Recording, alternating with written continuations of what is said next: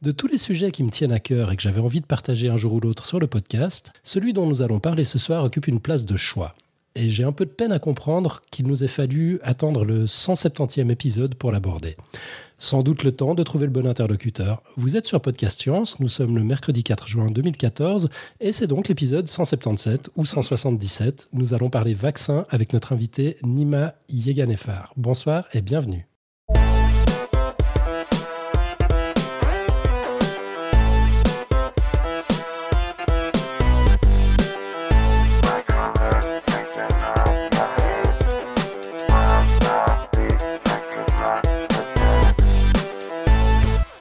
Autour de notre table virtuelle.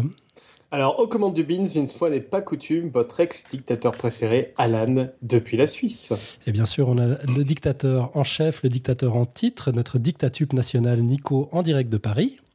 On a David qui est enfin de retour du pub. Après deux semaines dans un pub, il est de retour. Oui, oui, l'alcool irlandais. C'est à moi qui me fait la bière, j'ai du mal à m'en remettre. Mais voilà, je, je suis de retour. Ça fait plaisir, bienvenue, welcome back. Et puis en direct de chez Billy, nous avons Nima, justement. Bonsoir à tous les deux. Bonsoir à tous. Eh ben, sois bienvenue Nima. Et Billy, merci pour l'accueil. Alors au sommaire de cette émission, alors, bah, l'interview de Nima sur les vaccins. Les questions d'auditeurs, qu'on espère nombreuses. Donc, on vous rappelle que dans la chatroom, vous pouvez les poser en faisant précéder votre message du code ATPS. Ça nous permet de les regrouper puis de, de les avoir d'un coup, en fait. Le pitch de l'émission de la semaine prochaine. Que tu as préparé, j'espère une quote. Quelques plugs annonces. Et c'est tout. Alors on attaque sans plus attendre. Nima, donc tu es prof à l'université de Poitiers. Euh, mais c'est pas à ce titre contre soi, mais en ta qualité de penseur critique et de blogueur. Alors pour te présenter, j'ai pas pu m'empêcher euh, de ressortir le message que tu avais envoyé au Café des Sciences lorsque tu as souhaité euh, rejoindre ces rangs. Donc là où d'autres y vont de leur copieuse tartine, toi tu avais fait dans la formule brève. Je sais pas, tu as le texte sous les yeux, tu veux nous le, nous le lire? Euh, Je ne l'ai pas sous les yeux. Non. Ok, j'y vais. Euh. Alors, tu nous disais Bonjour à tous, je blogue sur les thématiques de la communauté sceptique, science versus pseudoscience. Mes sujets favoris sont les biais cognitifs, les médecines alternatives, les sujets hot-hot du style vaccination, ondes, OGM, nucléaire. Vous en avez eu un petit aperçu avec l'épisode vaccin pour ceux qui ont suivi. J'ai aussi une expérience longue de militantisme à l'extrême gauche, donc je souffre aussi de quelques biais irrécupérables. Voilà, ça, ça, te présente bien, je pense. Hmm. Bah ouais, euh, c'est simple et efficace. Donc aujourd'hui, c'est de vaccins qu'on va parler sous l'angle de la pensée rationnelle. Euh, on va beaucoup parler du mouvement anti-vaccination aussi, puis on va essayer de comprendre de, de quoi il s'agit. Je propose de commencer par quelque chose d'absolument essentiel à force de fréquenter des gens qui ont un pseudo bizarre sur l'Internet mondial, je me demande, Nima Yeganefar, en espérant que je ne l'ai pas estropié, c'est vraiment ton vrai nom? Ouais, c'est vraiment mon vrai nom, ouais. Je, je, m'en veux presque d'avoir un nom si, euh, si commun sur l'Internet. Effectivement, il y a beaucoup de gens qui apparemment ont des noms euh, inventés. Euh, bah non, écoute, ça, c'est bien pseudo. Hein. Moi, j'étais persuadé que c'était un pseudo. ouais. Donc comme Billy, c'est ton vrai prénom, quoi. ouais, Nima, c'est mon vrai prénom. Ouais. Bon, enfin, maintenant qu'on a clarifié ce point d'importance capitale, on va parler de bricoles diverses et variées. Euh, les vaccins, d'abord, Nima, est-ce que ça marche? Euh, c'est une question euh, très vaste, du coup, euh, c'est pas forcément facile à répondre comme ça. Si on veut être rapide, on peut dire oui, ça marche et très bien. La meilleure preuve qu'on a, c'est l'éradication, par exemple, de la variole. la variole, elle faisait 400 millions de morts au XXe siècle, par exemple. Et grâce à la vaccination et des campagnes de vaccination massive, on a réduit son nombre à zéro, du coup, puisque la variole est éradiquée sur cette planète. Euh, j'ai d'autres euh, chiffres de ce type-là. Par exemple, euh, au XXe siècle, on avait plus de 12 millions de morts à cause de l'hépatite B, 100 millions à cause de la rougeole, 38 millions de morts sur la planète à cause de, la coqueluche. Et aujourd'hui, ces chiffres-là se comptent par centaines de milliers, on va dire. Et dans les pays industrialisés, dans les pays développés, on est quasiment à, zéro. On est très proche de zéro. D'ailleurs, la polio est quasiment en passe d'être éradiquée aussi. On pourra peut-être en reparler un peu plus tard. Euh, pour te mm. donner un autre exemple de cette efficacité, euh, j'avais trouvé dans un rapport de l'INSARM, il n'y a pas beaucoup de documentation en fait en, France, euh, malheureusement par rapport aux pays anglophones. ce qu'on avait mis pour l'ouverture du, podcast, là, on avait mis, tu vois, que le vaccin en 20 ans avait permis d'éviter aux États-Unis, seulement aux États-Unis et en seulement 20 ans, 732 000 morts, ce qui est assez colossal euh, quand on, quand on imagine un pays comme les États-Unis. Ouais, 732 000, c'est C'est trois quarts de million en fait. ouais, ouais c'est vrai, c'est fou quoi. On avait 322 euh, millions euh, de maladies euh, qui, qui ont été évitées grâce à la vaccination, toujours aux États-Unis sur ces 20 ans. Et donc, comme je te disais tout à l'heure, en, France, on a plus de mal à trouver des, des, chiffres parlants ou des rapports qui sont visuels comme on trouve dans les pays anglophones. Mais j'avais trouvé un rapport de l'INSERM qui signalait en France, avant 1950, on avait 50 euh, à 100 morts euh, de la diphtérie, une cinquantaine de morts de la coqueluche, 1000 euh, morts de la tuberculose. Et après 1990, et notamment après l'impact des vaccins, on est quasiment à zéro partout sur ces trois maladies que je viens de citer. Donc, au niveau de l'efficacité, c'est vraiment indéniable. C'est même la question. La question, ce serait vraiment pourquoi ça ne marcherait pas? Enfin, quand, on connaît le mécanisme de la vaccination, euh, on ne voit pas pour quelles raisons euh, cette vaccination ne serait pas efficace aujourd'hui? Euh, juste pour faire rapide, les, les, profs de biologie me pardonneront cette simplification, notamment Billy qui est à côté de moi. mais c'est vrai que le vaccin, c'est finalement stimuler le système immunitaire comme elle le ferait naturellement confronté à la maladie. donc on a un virus qui va rentrer dans le corps grâce au vaccin. Ce virus, évidemment, il est de telle sorte qu'il ne va pas être dangereux pour, euh, pour celui qui le, qui le reçoit, puisque c'est le but. Mais le système immunitaire, immunitaire va réagir, va créer des, ce qu'on appelle des anticorps euh, pour se défendre contre ce virus qui est rentré dans son corps. Et du coup, va développer une attaque contre le virus pour éliminer le virus rapidement. Et donc ça, ça permet tout simplement de, de préparer le corps à l'attaque du vrai virus qui viendra quelques années plus tard ou quelques mois après. C'est un peu, j'aime bien cette image parce que je trouve qu'elle est très parlante. C'est un peu comme quelqu'un qui euh, euh, se dit euh, je vais courir le marathon et bah, il va se dire tiens, avant d'aller courir 40 km, je vais peut-être commencer à courir 10 km pour voir ce que ça donne. Et puis je vais continuer comme ça petit à petit, euh, m'entraîner un peu pour euh, après m'attaquer euh, au marathon. Et bah, les vaccins, c'est exactement ça. C'est-à-dire on, on, va être confronté à la maladie, une maladie atténuée, une maladie qui ne va pas nous faire de mal, pour préparer notre corps de, manière on ne peut plus naturelle, on va dire, même si ça n'a pas trop de sens ce terme, pour, une fois qu'on est confronté à cette maladie, pouvoir être capable de la combattre bien plus, efficacement. Bien plus efficacement. Euh, enfin, présenté comme ça, ça a l'air idéal, mais, mais on parle quand même pas mal de soucis d'ingrédients. On parle d'aluminium, de mercure, d'autres cochonneries dans la préparation vaccinale. Euh, tout ça, et, qu'on administre à des bébés, je sais pas, un faux ou un tox tox. Mais euh, c'est le terme peut-être cochonnerie, euh, peut-être euh, bien pour pour podcast science, mais je pense que c'est vraiment pas des cochonneries. C'est c'est la manière dont on se les imagine et la manière dont ils sont présentés par les, les, les campagnes anti-vaccination qui les rend si dangereux dans la tête des gens, alors qu'ils ne le sont pas vraiment. pour te prendre un exemple parlant, donc dans les vaccins, on trouve soit des adjuvants, soit des conservateurs. Les adjuvants, par exemple, c'est euh, l'aluminium. Euh, alors, c'est pas exactement de l'aluminium, c'est des sels d'aluminium, c'est pas tout à fait pareil. Donc, euh, je sais qu'il y a, pour les gens, c'est la même chose, mais chimiquement, c'est tout de même pas la même chose. Et l'aluminium, ça permet de, de permettre au vaccin d'être plus efficace. En fait, la réaction immunitaire grâce à l'aluminium est accentuée, on va dire.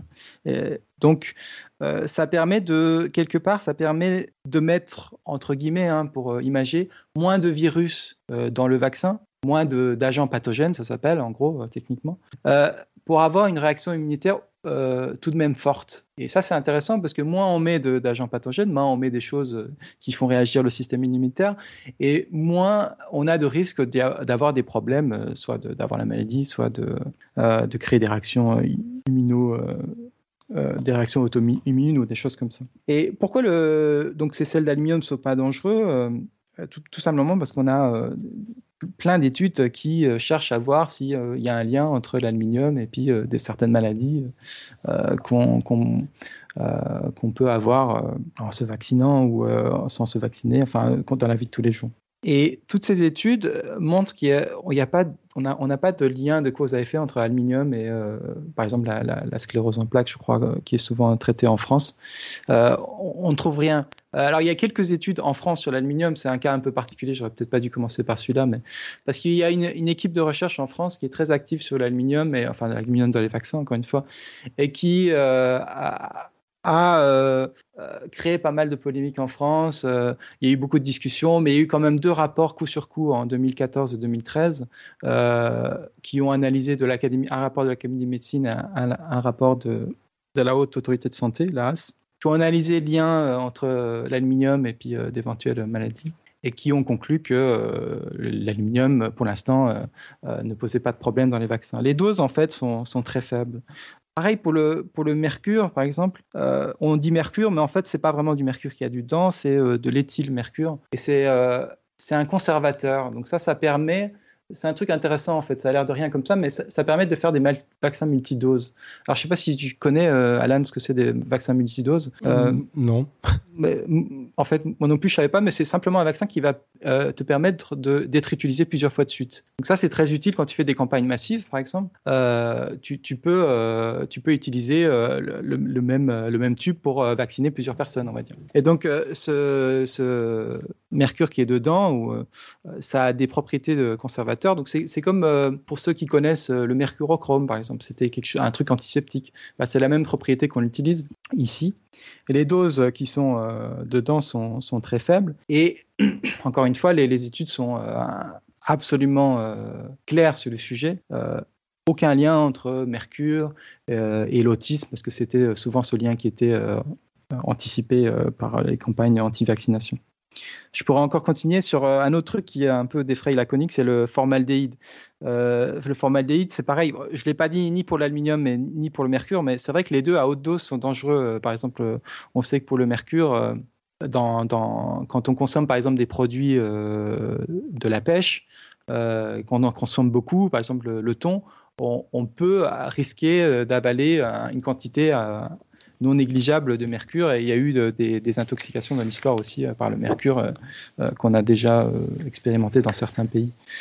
donc c'est vrai que c'est pour ça que ça marche, si tu veux, la propagande d'anti-vaccination, c'est que à, haute dose, ces produits peuvent être dangereux. Mais aux doses où on les trouve dans les vaccins, c'est quasiment peanuts à côté. Et pour le, pour le formaldéhyde, euh, juste pour finir là-dessus, euh, ça aussi c'est très parlant parce que euh, c'est quelque chose qui est classé comme cancérigène, donc ça fait très peur. Mais en fait, quand on regarde les doses auxquelles on les trouve dans un tube de, de vaccin, on est en microgrammes, ce qui est très faible. Et surtout, c'est très faible par rapport à ce qu'on a déjà dans le sang euh, en consommant euh, normalement dans la vie de tous les jours. Parce que ce que peu de gens savent, c'est que le formaldéhyde est un produit euh, qu'on consomme, enfin, dans la quand on consomme un fruit ou une, poire ou des choses comme ça, eh ben, les produits qui se dégradent dans notre corps, il y a du formaldéhyde qui est présent dedans et on trouve dans notre sang naturellement du formaldéhyde. Donc ce rajout, ces petits excès qui arrivaient par le vaccin, euh, finalement, euh, par rapport à ce qu'on expérience dans la vie de tous les jours en mangeant normalement, euh, c'est quasiment, c'est ouais, c'est vraiment rien. Voilà pour les ingrédients. Ok, bah, vachement, vachement intéressant, merci beaucoup.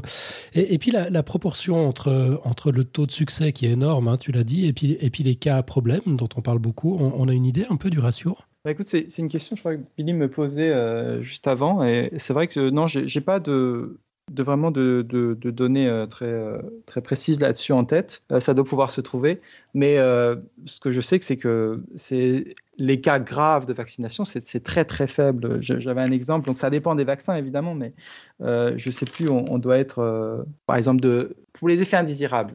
Pour faire simple, on a, quoi? On a, on a les effets négligeables, genre fièvre, douleur musculaire, on a des trucs un peu plus choquants euh, visuellement, euh, comme des, euh, des, cas de convulsions ou des choses comme ça. Donc ça, c'est déjà plus, plus fort. Et après, donc ça, c'est c'est assez faible comme risque, tu vois, mais, mais c'est quand même présent, on l'observe. Il y a aussi l'évanouissement, mais l'évanouissement, c'est plus simplement dû à la piqûre. Les gens ont peur de se faire piquer, comme mhm. moi d'ailleurs. Ou moi, par exemple, je, je m'évanouis quand je vois mon sang, ça m'est déjà arrivé. Donc, la piqûre et l'évanouissement, c'est aussi souvent juste le, stress d'avoir quelque chose qui nous pique. Euh, après, il y a, voilà, on a par exemple des syndromes euh, un peu plus graves, euh, des cas de narcolepsie sur un vaccin, le Pandemrix, il y a quelques années. Le vaccin a été vite retiré quand on a pu mettre l'excès de cas de narcolepsie. Et pour te donner une idée, par exemple, de cette histoire de narcolepsie, c'était une augmentation de 3 à 7 cas sur 100 000 personnes. Donc la narcolepsie, c'est une maladie, enfin c'est une maladie euh, pour les gens qui savent pas, qui euh, qui est une dérégulation du sommeil. Donc on peut s'endormir, on est devant notre écran, on est devant dans une classe, on écoute et puis on s'endort soudain, ou on est derrière le volant, on s'endort. Enfin c'est quelque chose quand même qui est difficile à vivre et qui est dangereux du coup. Et donc c'était suite le pandémie, c'est un vaccin contre la grippe suite à la crise H1N1. Et donc en 3-4 années, on a pu mettre en évidence un, un lien, une augmentation en fait des cas de narcolepsie. Donc, euh, ce vaccin a été retiré. Donc, c'est pour dire que voilà, c'est considéré comme quelque chose de grave, du coup, euh, puisqu'il a été retiré. Mais on est dans une augmentation de 3 à 7 cas sur 100 000 personnes, ce qui reste quand même euh, assez choquant que ça. Donc 3 à 7 cas en plus de ce que naturellement on observe dans la population. Vous savez, dans la population, je ne sais pas, il y a peut-être 100 personnes qui vont développer des cas de narcolepsie sur un million. Eh ben, je dis n'importe quoi, hein, c'est des chiffres inventés. Eh ben, il y aura 103 ou 107 cas à cause de ce vaccin euh, Pandemrix. Euh, d'accord. Versus un taux de succès de, de, quel ordre de, magnitude? Alors là, le vaccin, c'est le vaccin contre la, grippe. donc, c'est beaucoup plus complexe l'efficacité du vaccin contre la grippe. peut-être, je crois que tu voulais en parler peut-être plus précisément. Donc, autant attendre ce moment-là, comme tu sens. je l'aborde maintenant. Ouais, ouais, bah, ce, moment-là est maintenant, en fait. C'était justement ma question suivante. Est-ce bah, qu'on peut mettre tous les vaccins dans le même panier euh, C'est vraiment le, vaccin le plus particulier. La plupart des vaccins qu'on connaît euh, contre la polio, contre la rougeole, ça ont une efficacité très, très importante. Euh, on, est, on, est, on est de l'ordre de 90% de protection individuelle, même parfois plus que ça. Par contre, le vaccin contre la grippe, bah, il faut comprendre ce que c'est la grippe en fait. Euh, la grippe, c'est assez particulier parce que c'est un virus qui mute euh, tous les ans, enfin qui mute tout le temps en fait, et, assez rapidement. Donc euh, tous les ans, le vaccin de la grippe est un peu différent, ou celui qui nous touche est un peu différent de celui de l'année passée. Donc les scientifiques, ce qu'ils doivent faire, les chercheurs, c'est qu'ils doivent anticiper la forme du virus qu'aura le virus l'année d'après. Euh, parce qu'on sait qu'il y a des périodes où le virus réapparaît et euh, euh, on doit anticiper cette, cette forme de virus. Et donc on doit faire une espèce de, comment on dit quand on une prédiction, on doit faire une espèce de prédiction. Donc, on a quand même une bonne idée de comment ça marche. Donc, les mécaniques de la mutation, tout ça, les chercheurs maîtrisent assez bien. Donc, ils quand même, voilà, on a plusieurs souches possibles et donc euh, les scientifiques vont avoir un vaccin qui va être efficace contre des souches qui seront peut-être pas les mêmes souches qu'on va rencontrer dans la vie de tous les jours euh, quand il y aura l'épidémie de grippe qui va se déclarer. Donc du coup, ben, quand on regarde l'efficacité de la grippe, on est beaucoup plus bas que d'autres vaccins. On doit être, ça, ça c'est entre 30% et 70%. Et quand on parle d'efficacité euh, du, vaccin contre la grippe, c'est pas forcément l'idée euh, qu'on a quand on parle d'un vaccin euh, normalement, du genre tu te vaccines contre la grippe et t'as pas la grippe. C'est pas tout à fait ça. C'est plus compliqué encore. Quand on parle d'efficacité là, c'est surtout est-ce que on va il va y avoir des complications?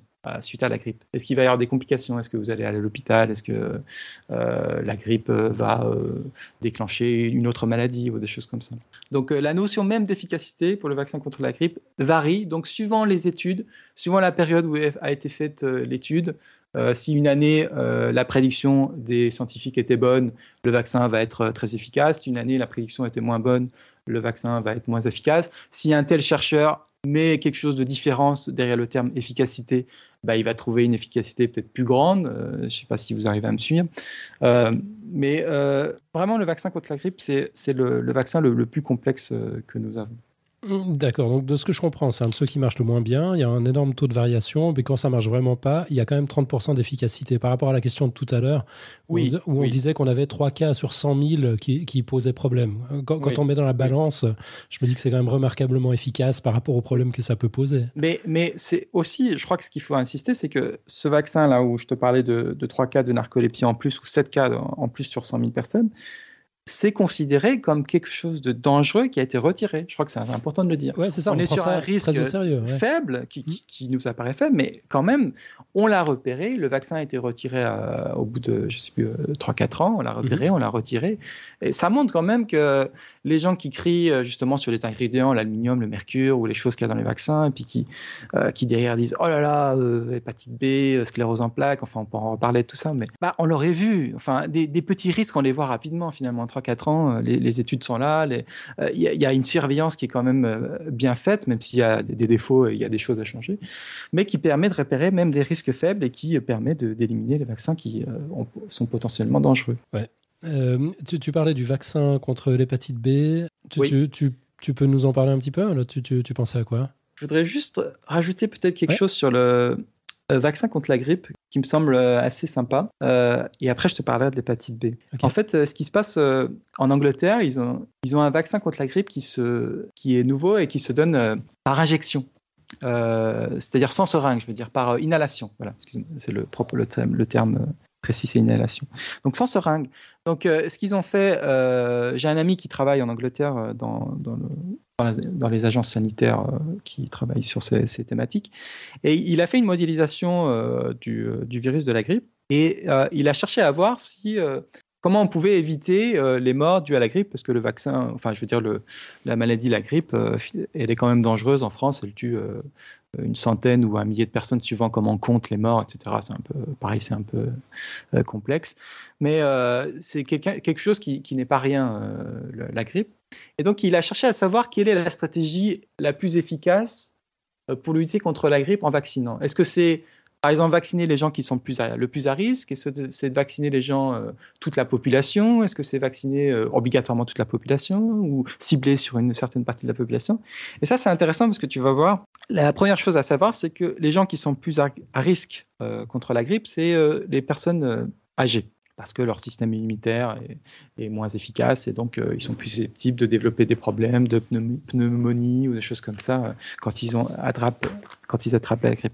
Euh, donc on pourrait se dire, eh ben, tiens, on va vacciner les personnes âgées, tous, et ça va être très efficace. Euh, ça va les aider. Sauf que problème, on constate que, enfin, bon, c'est un peu ce qui se passe. Hein, je ne dis pas le contraire, mais le problème, c'est que le vaccin est d'autant moins efficace qu'il est que la personne est âgée. C'est peut-être pas une relation linéaire comme celle que je viens de dire, mais en tout cas, on sait qu'elle est moins efficace pour les personnes âgées euh, que les personnes jeunes, bien portantes ou les enfants. Et donc, il s'est rendu compte par sa modélisation que quand on vaccinait les enfants de 5 à 15 ans, ça permettait de réduire la mortalité de la population générale. C'est quand même un truc étonnant et je vais expliquer pourquoi. Donc, plus précisément, il arrive à montrer que si on arrive à avoir une couverture vaccinale, la couverture vaccinale, c'est le nombre de personnes qu'on vaccine dans une population donnée. Donc, si on arrive à, vacciner 50% des enfants euh, en Angleterre, puisque son, son étude était faite en Angleterre, on attend à avoir une mortalité qui diminue de 50% dans l'ensemble de la population euh, anglaise. Ça, c'est quelque chose d'étonnant. Tu vois, on vaccine les jeunes, les petits, là, et c'est toute la population qui en profite. J'avoue, c'est assez contre-intuitif a, priori, mais, mais en y réfléchissant un peu, c'est pas si surprenant finalement. Alors, il y a deux choses qui interviennent. C'est euh, ce qu'on appelle l'immunité de groupe. Euh, je pense que tu veux l'aborder aussi. Donc, l'immunité de groupe, c'est le fait que quand on a suffisamment de personnes qui sont vaccinées, on protège ceux qui ne sont pas vaccinés. comment ça marche? On pourrait imaginer, je sais pas moi, le vaccin, c'est un ballon. Euh, vous voulez marquer un but, donc euh, rendre quelqu'un malade, eh ben, si vous mettez 10 personnes devant la cage, euh, vous allez avoir du mal à faire passer le ballon dans, la cage, on va dire. Donc c'est un peu près pareil, l'unité de groupe, c'est que si vous avez 10 personnes qui entourent une personne qui n'est pas vaccinée, et les 10 personnes qui sont devant sont vaccinées, ben, le virus ne va pas pouvoir traverser la barrière et passer de l'autre côté, on va dire. Mmh.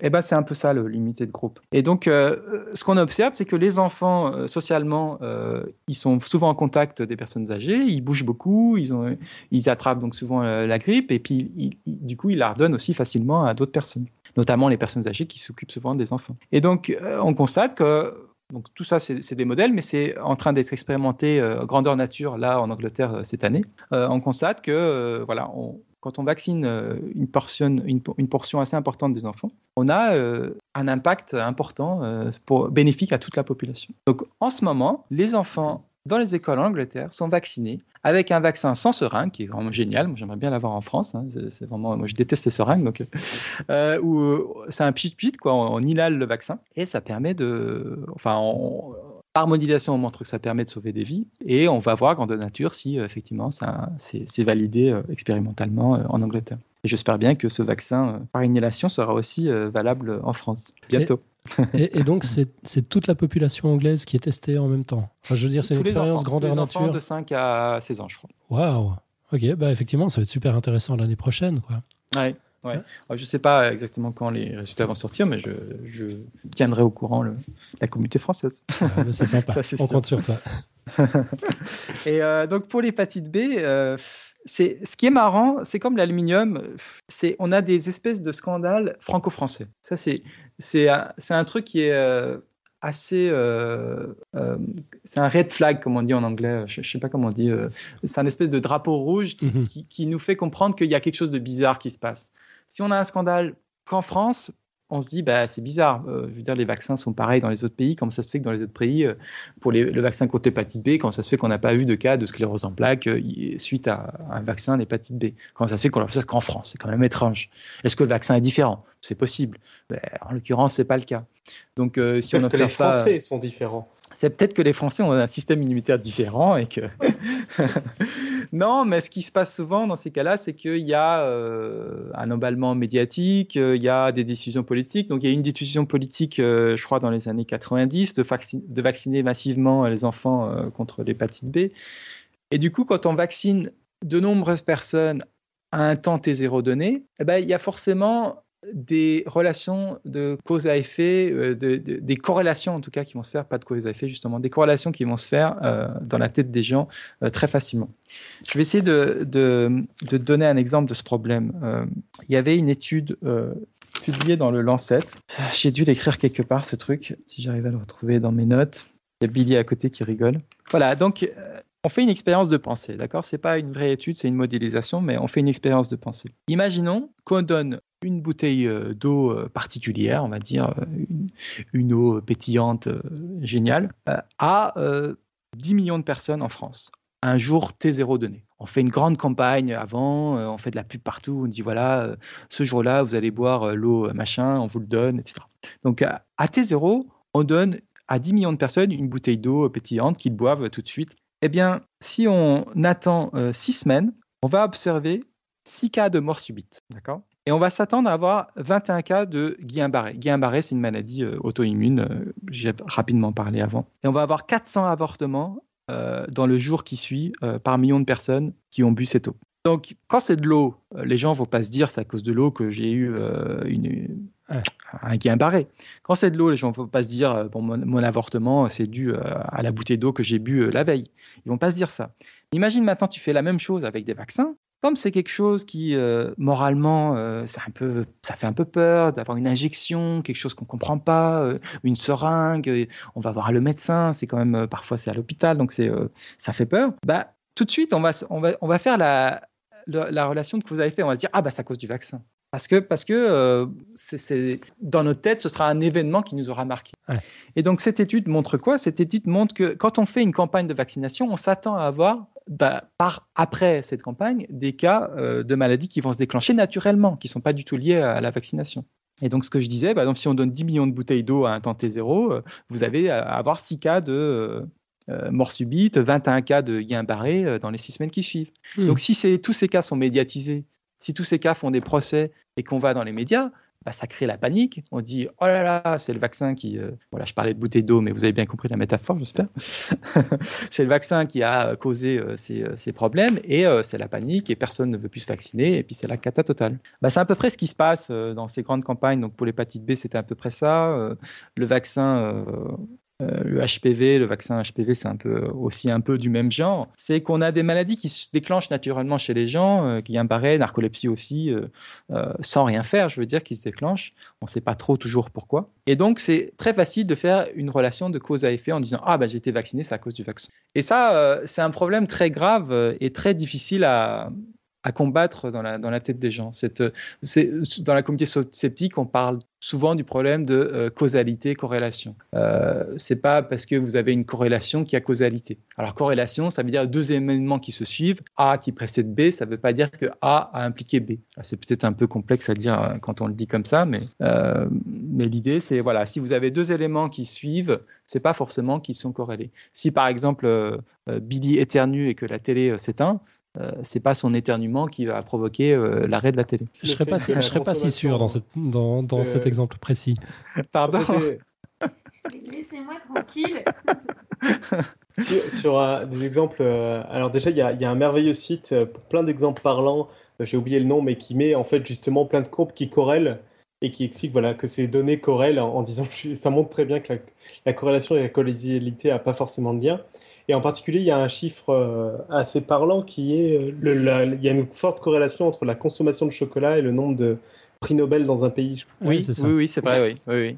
Euh, il y a une étude qui a été publiée, une étude même sérieuse, hein, qui montre qu'il y a une, une, une, vraie corrélation, corrélation entre la consommation de chocolat et le nombre de prix Nobel. Et euh, je crois même qu'il montre qu'il y a un point qui est euh, en dehors de la courbe euh, et qui ne devrait pas être au mauvais endroit, c'est, je crois, la Suède. Et donc, il faut, et je crois que je me gourre pas, hein, c'est bien la Suède où les prix Nobel, c'est bien suédois. Hein. Vous, vous, confirmez? Oui, ouais, on confirme.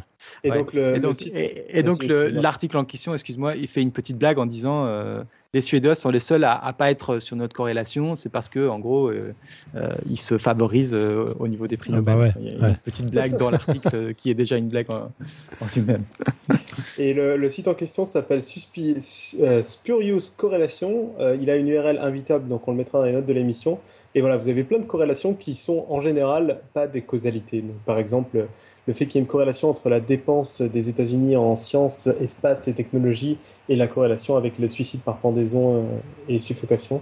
C'est corrélé, mais c'est pas forcément des liens. Ça, c'est vraiment un problème euh, très très complexe à, expliquer aux gens et à, leur permettre de comprendre corrélation et causalité, c'est deux choses différentes. Ça a l'air évident quand on le dit et quand on l'explique, mais dans la vie de tous les jours, en fait, on, est toujours confronté à ce, problème. Euh, dès qu'on appuie sur quelque chose, il y, a, une action qui se fait. Donc, euh, notre tête aussi, euh, notre cerveau est aussi câblé un peu pour voir des, des, des, des, causes et conséquences finalement. Donc, euh, euh, je me rappelle quand j'avais écrit un article sur l'homéopathie, là récemment, il y a quelqu'un qui a mis un commentaire en disant euh, Moi, j'ai donné des pilules homméopathiques à mon chien qui avait des problèmes, je ne sais plus très bien. quand j'ai donné les pilules homéopathiques, mon chien allait mieux. Dès que j'ai arrêté les pilules pensant qu'il était guéri, mon chien était de nouveau malade. Dès que j'ai repris les pilules, mon chien allait mieux de nouveau. Donc pour lui, c'était une évidence absolue. Mmh que l'homéopathie était efficace, du coup. Je veux dire, rien pour lui, parce qu'il a expérimenté, il a vécu, il a, il a ressenti euh, au fond de son trip, rien pour lui ne pourra le faire démordre que euh, ces pilules homéopathiques ont été efficaces. Et ça, c'est évidemment euh, fatal pour, pour la communication qu'on a autour des gens, parce qu'ils ils expérimentent ça dans la vie de tous les jours. Donc, pour arriver à, à, à faire comprendre qu'il faut, qu'il faut mettre des barrières scientifiques, avoir une méthodologie scientifique qui permet euh, d'éviter justement de, de, confondre euh, de choses qui ne sont pas forcément euh, liées, ben, c'est pas évident, c'est vraiment pas évident. Ouais. tu as, évoqué un instant le HPV. Oui. Tu, tu, peux, tu peux nous en dire un petit peu plus? C'est quoi? Ben, Donc, alors, c'est la, la, la, famille des papillovirus quelque chose comme ça. Papillomavirus, je crois. Papillomavirus humain. Mm. Euh, donc c'est un ensemble de, virus euh, qui euh, sont très répandus dans la population. On est tous, si on a une vie, ça, ça se transmet sexuellement. Hein. Si on a une vie sexuelle plus ou moins normale, on est quasiment tous confrontés à, ce genre de virus dans notre dans notre vie. Donc c'est quelque chose de très répandu. Et donc euh, le vaccin est assez récent, euh, il est là depuis 7-8 ans, je crois, et commercialisé depuis 7-8 ans. Donc c'est le Gardasil euh, qui a eu une très grosse médiatisation cette année en France. Et ce vaccin, ou plutôt le, la famille des HPV, de ces virus, c'est des virus qui sont potentiellement cancérigènes. Donc on, on, les a tous ces virus il y a certaines souches qui sont euh, très cancérigènes et le vaccin protège de ces souches. Donc, euh, si j'ai bien compris, c'est un vaccin qui permet d'éviter les cancers.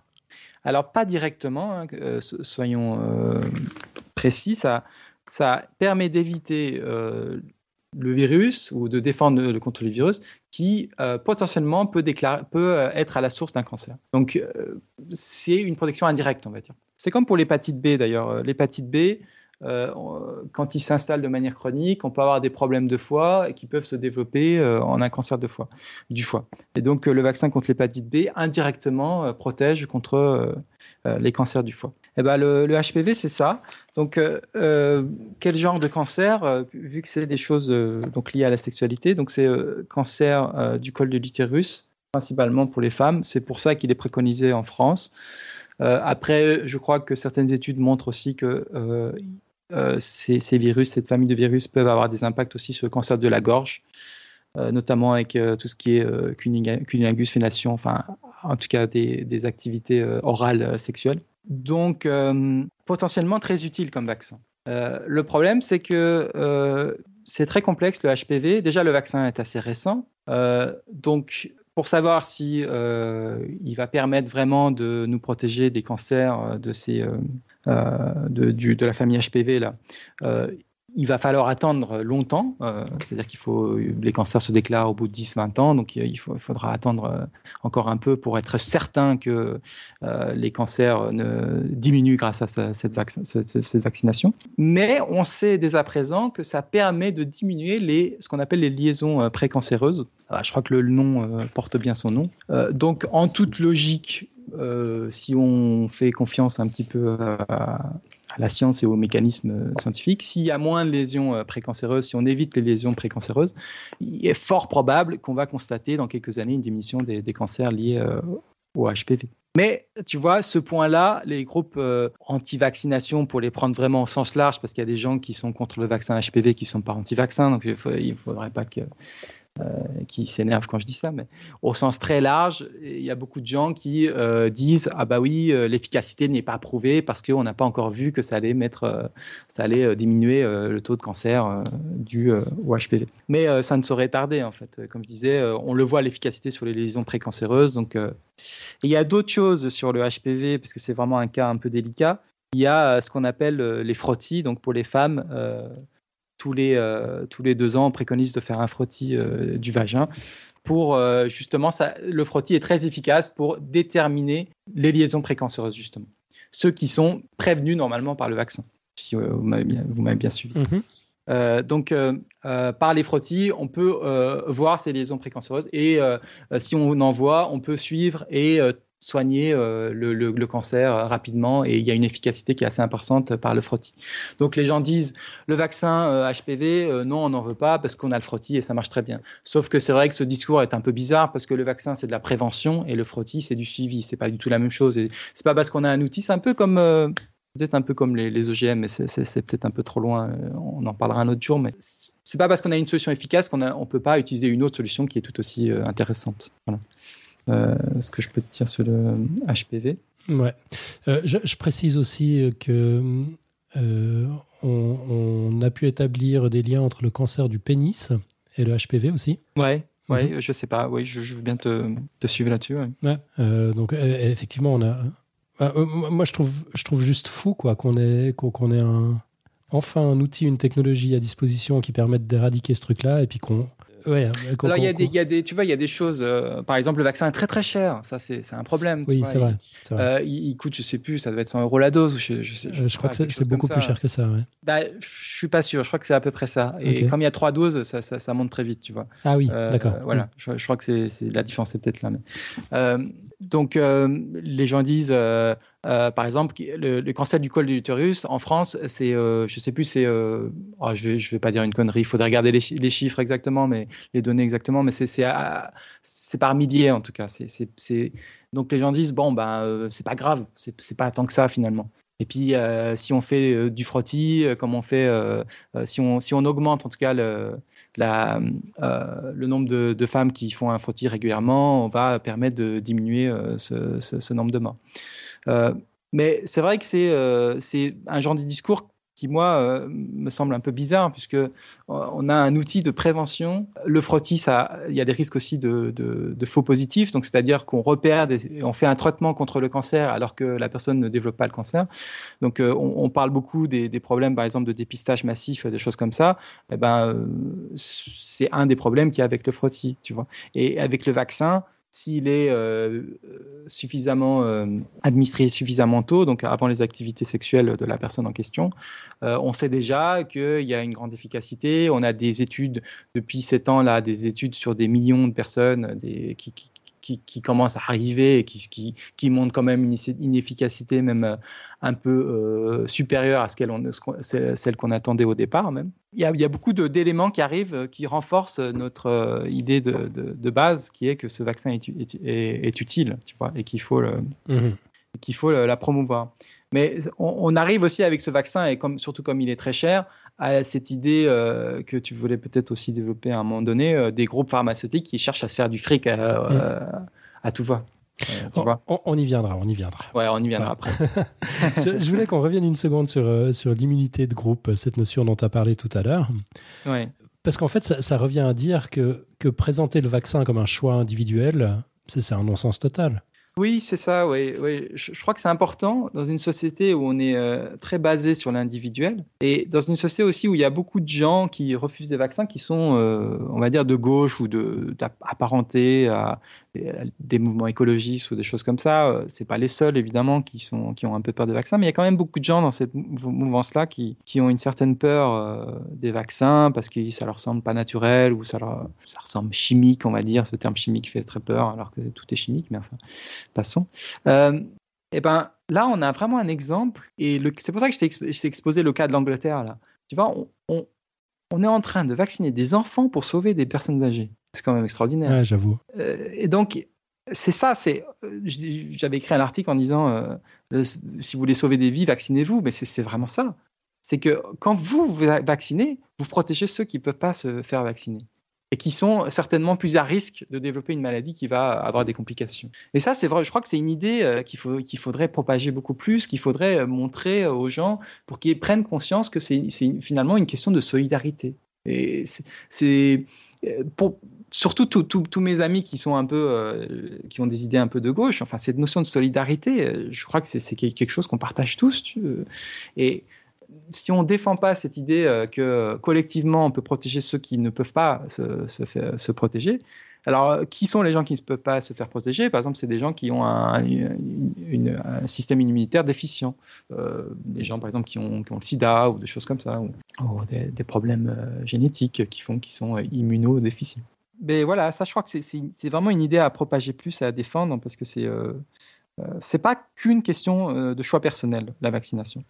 Ouais. Euh, Mm. Et, et- et puis à l'époque où, où on est connecté en permanence avec le reste de la planète, où on prend des avions comme on prenait, comme on prenait le taxi autrefois, euh, on, peut créer des dégâts à l'autre bout de la planète sans, le faire exprès. Quoi. Bah écoute, euh, tu tombes bien, tu vois, parce que le CDC a fourni un rapport euh, il y a, euh, je sais plus, une ou deux semaines. Le CDC, c'est l'agence euh, sanitaire aux États-Unis, parce qu'il y a un- une recrudescence de la rougeole aux États-Unis qui était éradiquée là-bas, en tout cas où il n'y avait pas de sur la sur les territoires même, il n'y avait pas de cas nouveaux qui se produisaient. Les cas nouveaux, c'était des cas importés. C'est ce qu'on appelle euh, une éradi- éradication dans un pays depuis 2000, je crois, ou quelque chose comme ça, ou peut-être même avant ça, je ne sais plus. Et donc là, on a tout d'un coup une recrudescence, une vraie épidémie qui est partie euh, euh, euh, aux États-Unis. Et ça, c'est dû à des gens qui revenaient de Philippines, des gens non vaccinés, qui ont attrapé la rougeole, qui sont revenus de Philippines et qui ont euh, donné euh, la maladie euh, autour d'eux et propagé cette maladie. Euh, Parce qu'il y a aussi, je ne l'ai pas dit, il y a aussi une épidémie de rougeole euh, aux Philippines. Et donc là, par exemple, pour te donner une idée, alors c'est des chiffres euh, faibles, hein, c'est des, données faibles. Tu vois, tu as 300 cas, sur 300 cas, là, euh, c'était il y a deux semaines les, données que je te donne là, 300 cas de rougeole, euh, on avait euh, 200 cas de personnes qui n'étaient pas vaccinées. 60 où on ne connaissait pas euh, leur historique euh, de vaccination. Parmi les 200 qui n'étaient pas vaccinés, il y en avait 10 qui étaient euh, trop jeunes. Et puis les autres, c'était philosophiquement, ils refusaient la vaccination pour des tas de raisons qu'on peut. Donc tu te rends compte que ben, les gens qui ne se vaccinent pas, si si il n'y a pas suffisamment de personnes autour d'eux qui les protègent, ben, le- les épidémies reviennent et puis les, peut retrouver euh, des cas de, Ouais. de rougeole euh, sur un territoire où euh, normalement la rougeole avait disparu. Ouais, bah, c'était le cas il y a quelque temps au, au Pays de Galles, aussi au Royaume-Uni. Il y, a, il y a eu une épidémie entre novembre 2012 et mars 2013. Oui, oui, c'est ça. Ouais. Enfin, ça, ça montre vraiment à quel point, euh, s'il y avait besoin de le montrer, on peut pas se permettre de faire joujou euh, avec les vaccins. Quoi. Les épidémies euh, n'attendent qu'un peu de relâchement pour se manifester à nouveau. Et, certains analystes, pour ce qui s'est passé au Pays de Galles, avaient mis ça en rapport avec le mouvement anti-vaccination. Donc, c'est le Oui. mouvement qui défend une idée selon laquelle euh, le vaccin ROR, je sais plus ce que c'est, c'est euh, rou- rougeole, oreille- euh, oreillon, rubéole, c'est ça? Oui, je crois que c'est ça, oui. Ouais. Donc une idée selon laquelle ce vaccin pourrait causer l'autisme. Ah, Tu, tu- tu pourrais nous parler un petit peu de cette, de cette controverse? Tu, tu la connais, j'imagine? Oui, je la connais, oui. Ce que je peux te dire, euh, c'est que récemment, là, il y a aussi quelques semaines, Il y a un article qui est sorti euh, qui fait une méta-analyse. Euh, après, je te raconterai l'histoire, euh, l'historique de, de ce problème avec l'autisme. A une méta-analyse qui est sortie. Donc, c'est quoi une méta-analyse? C'est une publication scientifique qui regarde l'ensemble des publications scientifiques sur un sujet donné. D'accord? D'où le terme méta. On mhm. fait une analyse de tout ce qui existe. Donc, dans cette méta-analyse, au final, on a 1,3 million d'enfants qui sont, qui sont analysés. Et cette étude regarde s'il y a un lien de, de, il y a une corrélation entre autisme, vaccin, autisme ROR, le vaccin ROR, euh, autisme mercure, autisme je sais plus quoi. Enfin, ils, analysent 4-5 euh, idées euh, très, très souvent défendues par les mouvements anti-vaccination. Et là, il n'y a aucune relation de cause à effet entre les deux. je crois que, tu vois, on avait déjà des, articles qui euh, déjà très important, si tu veux, mais celui-là, je crois que c'est vraiment la bombe nucléaire, si tu veux, euh, qui euh, vraiment annule toute possibilité des mouvements anti-vaccination pour défendre l'idée qu'il y a un lien entre autisme et vaccination. D'accord, donc on est clair une fois pour toutes, il n'y a aucun lien. C'est vraiment le, Ouais, c'est une, une, bombe nucléaire, je crois. Le terme, je pense Ok, merveilleux. C'est vraiment ça. Mais, mais cette idée, elle sortait d'où au départ C'est la fin des années 90, euh, un article est paru dans une euh, publication dans un journal à Comité de la Cure qui est dans un journal scientifique très réputé qui s'appelle The Lancet, si je ne me cours pas. Et donc euh, l'auteur principal c'était Wakefield qui est devenu après ça très connu et souvent mis en avant par le mouvement anti-vaccination. Donc c'est un scientifique anglais qui avait prétendu, surtout en conférence de presse, qu'il y avait un lien entre la vaccination contre la rougeole et puis l'autisme. Et très rapidement, il y a eu des démentis euh, scientifiques. Euh, enfin, il y a eu une analyse de l'article en disant euh, y avait des problèmes déjà d'analyse dans l'article. Il y avait des problèmes scientifiques dans l'article. Et après, très vite même, ça allait plus loin puisqu'on a trouvé des conflits d'intérêts. on a trouvé que Wakefield avait été payé par un cabinet d'avocats qui embauchait justement des gens qui voulaient mettre en avant ce problème d'autisme suite à des vaccinations. Enfin, euh, ça, a fait un tel scandale après, dans le milieu scientifique, hein, je ne parle, je parle pas du milieu euh, des médias, ça a fait un tel scandale que finalement l'article a été retiré ça arrive dans l'histoire hein, de, des sciences. C'est un truc euh, extrêmement sérieux quand même qu'un article soit retiré de la publication scientifique. C'est un truc extrêmement sérieux, ça arrive dans l'histoire des sciences.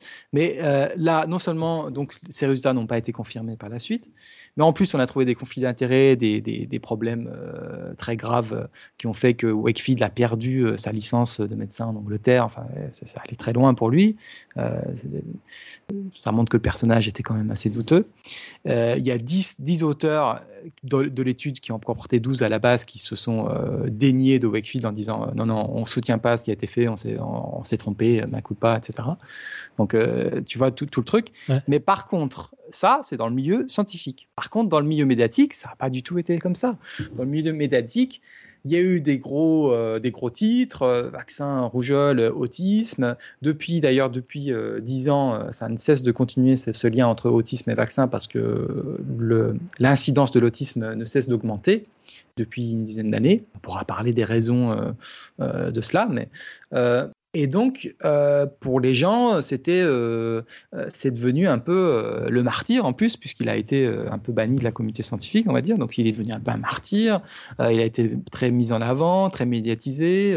et à chaque fois, le problème des médias, c'est quoi? C'est cette notion aussi du juste milieu. Donc, quand on va aborder un, un problème donné, par exemple la vaccination, on va inviter quelqu'un qui va défendre la vaccination, et de l'autre côté, on va inviter euh, quelqu'un qui va être anti-vaccination. Alors que d'un côté, on a quelqu'un où il y a toute une littérature scientifique qui va peser 10 tonnes, on va dire, de l'autre côté, on a une feuille de papier euh, publiée dans Marie-Claire. Mais pourtant, il va avoir le même temps de parole et donner un, semblant de démocratie ou d'équilibre qui ne devrait pas avoir lieu. Heureusement, en podcast science, on fait pas ça. C'est vrai. Et ces mouvements, on s'en rend peut-être pas compte hein, euh, ici en France, en Suisse, mais, quiconque suit un petit peu l'actualité dans les pays anglophones, ces mouvements sont, extrêmement virulents. En, Australie, d'ailleurs, ils ont poussé le vice jusqu'à se faire appeler le réseau australien de vaccination, alors qu'en fait, c'était des anti-vaccinations. Bon, la justice vient de leur régler leur compte, et puis maintenant, ils n'ont plus le droit d'utiliser cette, euh, appellation trompeuse. Mais ça montre quand même à, quel point ils, reculent devant rien. Ils sont prêts à, taper en dessous de la ceinture pour faire passer leur message. Tu, peux nous en parler un petit peu de ce, mouvement Nous parler peut-être de, Jenny McCarthy aussi? Euh, Alors le mouvement australien, euh, je, ne connais pas très bien, euh, mais je sais que c'est pas les seuls à avoir des, noms qui sont qui prêtent à confusion. Il y en a plein de mouvements en Europe aussi, en France, en Belgique, qui ont des noms qui sont euh, on a l'impression info vigilance vaccin ou je sais pas on a l'impression que c'est quelque chose d'officiel ah on a l'impression que c'est quelque chose qui est là pour défendre euh, euh, ou en tout cas adoubé par les gouvernements et qui est, qui est installé pour cela. Et, ça c'est vrai que c'est une des tactiques pour s'imposer dans dans les médias et dans le dans le dans la sur la toile on va dire euh, le, mouvement euh, aux États-Unis a eu une certaine popularité puisqu'il y a effectivement Jenny McCarthy qui a euh, été une espèce de porte-parole. Il y avait beaucoup, en fait, beaucoup de, gens, d'acteurs ou de gens très connus qui ont prêté leur, voix à des discours anti-vaccination. Donc Jenny McCarthy, je crois, a eu un, enfant qui a eu l'autisme et là a prétendu que c'était à cause du vaccin. Donc il y a, eu toute, toute une méditation, médiatisation qui a été faite à ce sujet. Autre exemple, ici en France, par exemple, alors, euh, bon, c'est pareil, hein, le, mouvement anti-vaccination est, très large et euh, euh, certains ne se disent pas forcément anti-vaccin, mais dans leur discours, c'est difficile à, vraiment faire la part des choses, pas toujours très clair. Par exemple, ceux qui militent, l'association qui milite en France pour la sclérose en plaques et qui mettent en cause l'aluminium, euh, ils se disent pas contre les vaccins, mais quand même, quand on lit leurs discours, leurs pétitions, les choses comme ça, euh, c'est quand même euh, un discours qui est pas très, pas très clair. pareil, le mouvement là contre le HPV, c'est parti d'une fille qui a, qui, qui, qui a été malade suite à la vaccination du HPV. Enfin, c'est comme ça qu'elle l'a vécu. Euh, et puis, euh, c'est Marie-Océane, et c'est devenu l'association Marie-Océane, je crois, si je ne me, je me cours pas. C'est pareil, ils se disent pas anti-vaccin, mais ils sont contre le vaccin HPV spécifiquement. Donc, euh, bon, c'est vrai qu'il y a une espèce de nébuleuse, et puis on trouve des un peu de tout, des gens vraiment complètement fanatiques, des gens qui sont sur une niche particulière, des gens qui rejettent un point particulier. Euh, par exemple, Jenny McCarthy, là récemment, a dit euh, Je suis pas contre les vaccins, mais il faudrait faire des vaccins qui sont euh, sûrs. Je veux bien me faire vacciner, ces vaccins sont sûrs. Alors, ce qui fait rigoler tout le monde, parce que, évidemment, les vaccins sont sûrs depuis bah des, dizaines d'années. Mais c'était un peu son coming out pour elle. Tu vois, ça a fait la une des médias par rapport au discours qu'elle avait avant. C'était quelque chose d'assez extraordinaire qu'elle dise, qu'elle dise un truc comme ça. Euh, ce qui était euh, assez drôle du coup. Euh, voilà, oui, je sais pas, sur les mouvements anti-vaccins, ce qui est peut-être plus intéressant au-delà de qui et quoi et comment, c'est plutôt comment, enfin, quels sont les, tu vois, les, mécanismes, les, comment ils arrivent à, gagner, à avoir une crédibilité auprès de la population. Tu vois, mhm. c'est ça qui est intéressant. Et, on peut l'expliquer. Et ça, c'est des, enfin, bon, déjà on, pourrait reprendre des, arguments euh, développés euh, par le sociologue Gérald Bronner. Il, analyse très bien tout ça. Je reviendrai peut-être là-dessus, mais euh, plus précisément sur les, arguments développés par les anti-vaccins, sur les méthodes employées, hein, pas forcément ce qu'ils disent, mais comment ils le font. Eh ben, on, constatera qu'ils très souvent ils s'appuient sur des données scientifiques. Et donc, ça donne une apparence de crédibilité. Ils sont obligés mm. d'être crédibles. Donc, ils vont s'appuyer sur des données scientifiques. Alors, tu vas me dire, bah, si c'est scientifique, c'est validé. Alors, euh, tu dis quoi euh, Ça raison. peut-être un petit peu du contexte et de quelles données scientifiques, ouais. Voilà, c'est ça, mm. oui. Et ça, c'est vrai que les, les, gens, comme, comme la plupart, enfin, je veux dire, dans dans la, dans la société, les gens normaux, on va dire, qui, ne sont pas forcément euh, très au fait de comment fonctionne la science, on a une image euh, de euh, la science. Si un scientifique parle, c'est que c'est la vérité. Il y a un peu comme ça. Mhm. Il y a, l'argument d'autorité qui est très forte. Mhm. quand quelqu'un discute, s'il a une bouse blanche, on va dire ah bah il, sait de quoi il parle. Moi, je parle des vaccins alors que je suis pas expert dans les vaccins. On va me dire bah c'est qui serait rigolo qui parle. et parce que j'ai pas euh, cette, euh, cette, carte de crédit euh, qui est cet argument d'autorité qui est là pour dire attention, moi je suis médecin, machin. mais ça marche pas comme ça en science. Euh, c'est pas parce qu'on a, euh, c'est pas parce qu'on est médecin ou parce qu'on est un grand chirurgien ou même par, même pas qu'on soit un expert en vaccin, parce que ça existe. Enfin, je veux dire des gens qui travaillent dans, le domaine. Ça suffit pas. C'est bien, c'est mieux. Ça donne une crédibilité, c'est mieux, mais ça suffit pas. C'est-à-dire qu'il faut une validation collective. C'est ça qui est important en science et c'est ça que les gens ont souvent du mal à comprendre. Il faut une validation collective de quelque chose pour qu'elle devienne partie de, euh, on va dire, une certaine forme de vérité. Euh, euh, on, avait, on rigolait sur qu'est-ce que la vérité en début, en introduction de podcast science, mais on va dire une certaine forme qui se rapproche d'une certaine vérité, en tout cas partagée par un ensemble de, gens, pour éviter de rentrer dans les problèmes trop philosophiques. Et, donc, qu'est-ce qu'ils font donc les, anti-vaccins? Ils, ils font ce qu'on appelle du cherry picking. Alors, cherry picking, t'imagines c'est de l'anglais, hein, t'imagines euh, euh, un bol euh, de, cerises devant toi et puis tu, vas prendre que les plus belles, les plus belles cerises et tu vas dire tiens je vais prendre celle-là, je vais prendre celle-là et tu vas pas prendre tout le bol. Alors eux, ils prennent pas les plus belles cerises, euh, en fait, ils prennent les plus, moches. Donc ils prennent les études qui sont les moins bien faites, si tu veux, pour, euh, pour euh, continuer l'image des cerises. Donc ils vont prendre les études qui, sont, qui ont des biais, les études qui ont été, qui ont jamais été confirmées par la littérature, ou où les auteurs ont été totalement discrédités, comme Wakefield par exemple. et donc ils vont mettre ça en avant en disant, voyez, dans l'étude machin, il a été dit que Sauf qu'il y en a 46 euh, qui ont été publiés euh, depuis, qui ont montré que l'étude machin euh, ben, n'était pas valide. Et ça, ben, si on n'est pas un petit peu au fait de ce discours, de ce genre de discours, de ce genre de technique, on se fait très vite avoir. Mhm. Donc moi, je sais, par exemple, la fois où j'avais envoyé un article sur la vaccination, j'avais eu droit à une association qui m'avait pondu une page de commentaires en, en, 10 minutes sur mon blog. je me suis dit, mais waouh, où est-ce qu'ils ont sorti tout ça tu vois? Comment ils ont fait pour écrire si vite, etc. Bah, en fait, ce qu'ils font, comme ils n'ont pas beaucoup d'arguments, bah, c'est très simple. Il suffit de faire des copier-coller euh, tous les arguments, puisqu'ils n'en ont qu'une dizaine. Euh, les liens, c'est toujours les mêmes, avec les mêmes fautes qui se retrouvent, les fautes d'orthographe qui se retrouvent partout. Euh, je suis un peu méchant, mais j'ai déjà un peu des trucs comme ça. Ouais. Et donc, ils font des copier-coller. Comme ils sont complètement une motivation extrême sur le sujet parce qu'ils sont vraiment euh, des gens qui, c'est leur vie, on va dire. Et, ils vont euh, tout de suite donner une impression de sérieux parce qu'il va y avoir plein de liens dans leur discours, il va y avoir plein de, plein de, de, ils vont même parfois citer des, des, rapports scientifiques de gouvernement ou des choses comme ça. Et ça, c'est très drôle parce que, enfin, c'est pas drôle, mais je veux dire, c'est très intéressant parce que quand on regarde souvent, soit donc les articles euh, sont complètement discrétisés, soit les citations sont tronquées. Donc euh, ça, ça m'est déjà arrivé euh, des groupes qui citaient une, agence gouvernementale qui rejetterait, je sais plus, je crois que c'était l'aluminium. Et puis quand je regardais exactement ce qui était écrit, euh, non, c'était pas la mienne, c'est le Mercure. Et quand je regardais exactement ce qui était écrit, bah, euh, ça disait exactement l'inverse. Si tu veux, ils avaient pris un petit bout de phrase quelque part qui collait à peu près à ce qu'il disait, mais l'ensemble de l'argumentation du rapport en question, c'était euh, le, Mercure qu'on retrouve dans le vaccin est absolument sans danger. vous pouvez y aller, il n'y a pas de problème. Donc ça, le cherry picking. tu vois, de citer des extraits de rapports, mais en, ne citant pas le contexte ou en ne donnant pas l'ensemble des éléments. Mm-hmm. Euh, tout ça, ça fait partie de ce qu'on appelle, euh, en termes un peu techniques, le biais cognitif. C'est-à-dire, on va chercher, euh, enfin, c'est c'est pas ce que je voulais dire. Ça fait partie de ce qu'on appelle le biais de confirmation, qui est un biais cognitif. Voilà.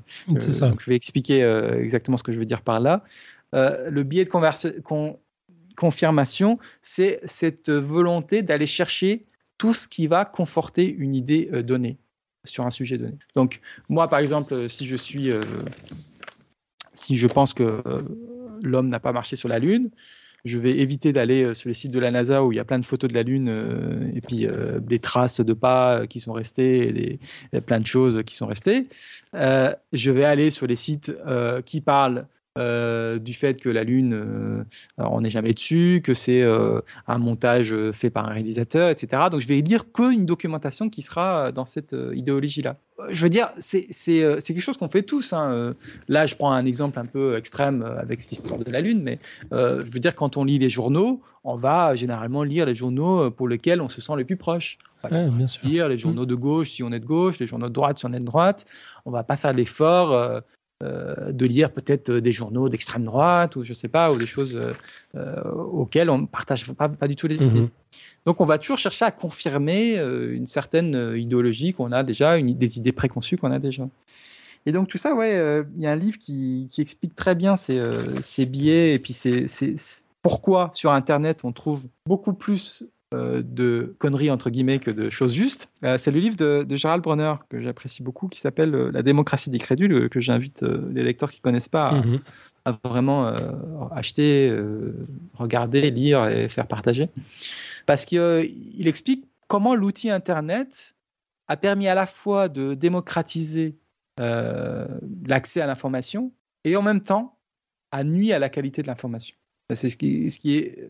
Finalement, on pense toujours que plus de démocratie, c'est mieux. Alors, évidemment, plus de démocratie, c'est mieux, on est d'accord. Mais il y a aussi parfois des, euh, dangers euh, face à cet excès de démocratie. Ça ne veut pas dire qu'il faut la réduire, hein, pas du tout.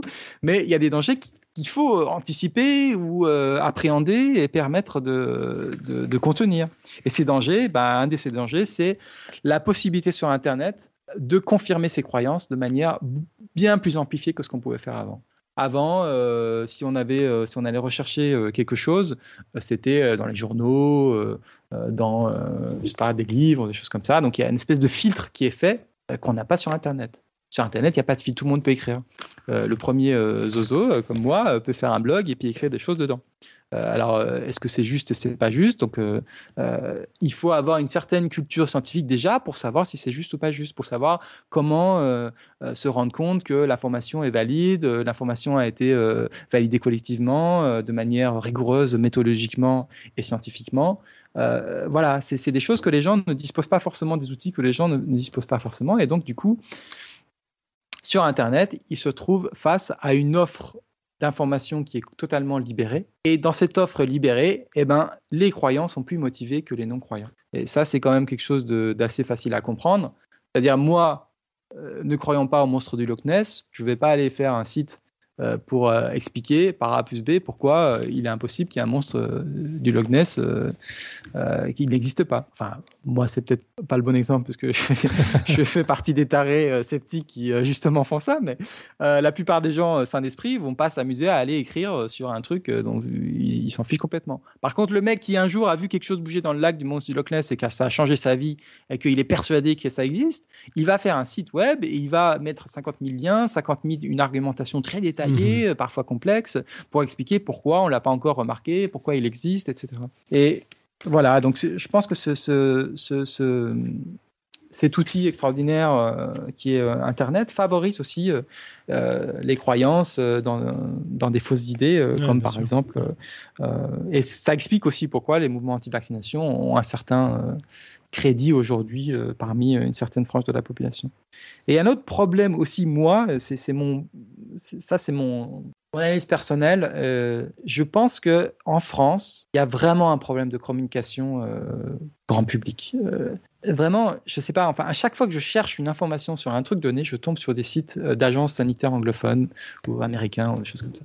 Il y a des graphiques, tu vois, c'est visuel, c'est simple. On trouve les sites facilement. Qui connaît l'ANSES aujourd'hui? Qui connaît l'AS, la Haute Autorité de Santé? Qui connaît l'INSERM ou les choses comme ça? On a plein de noms différents.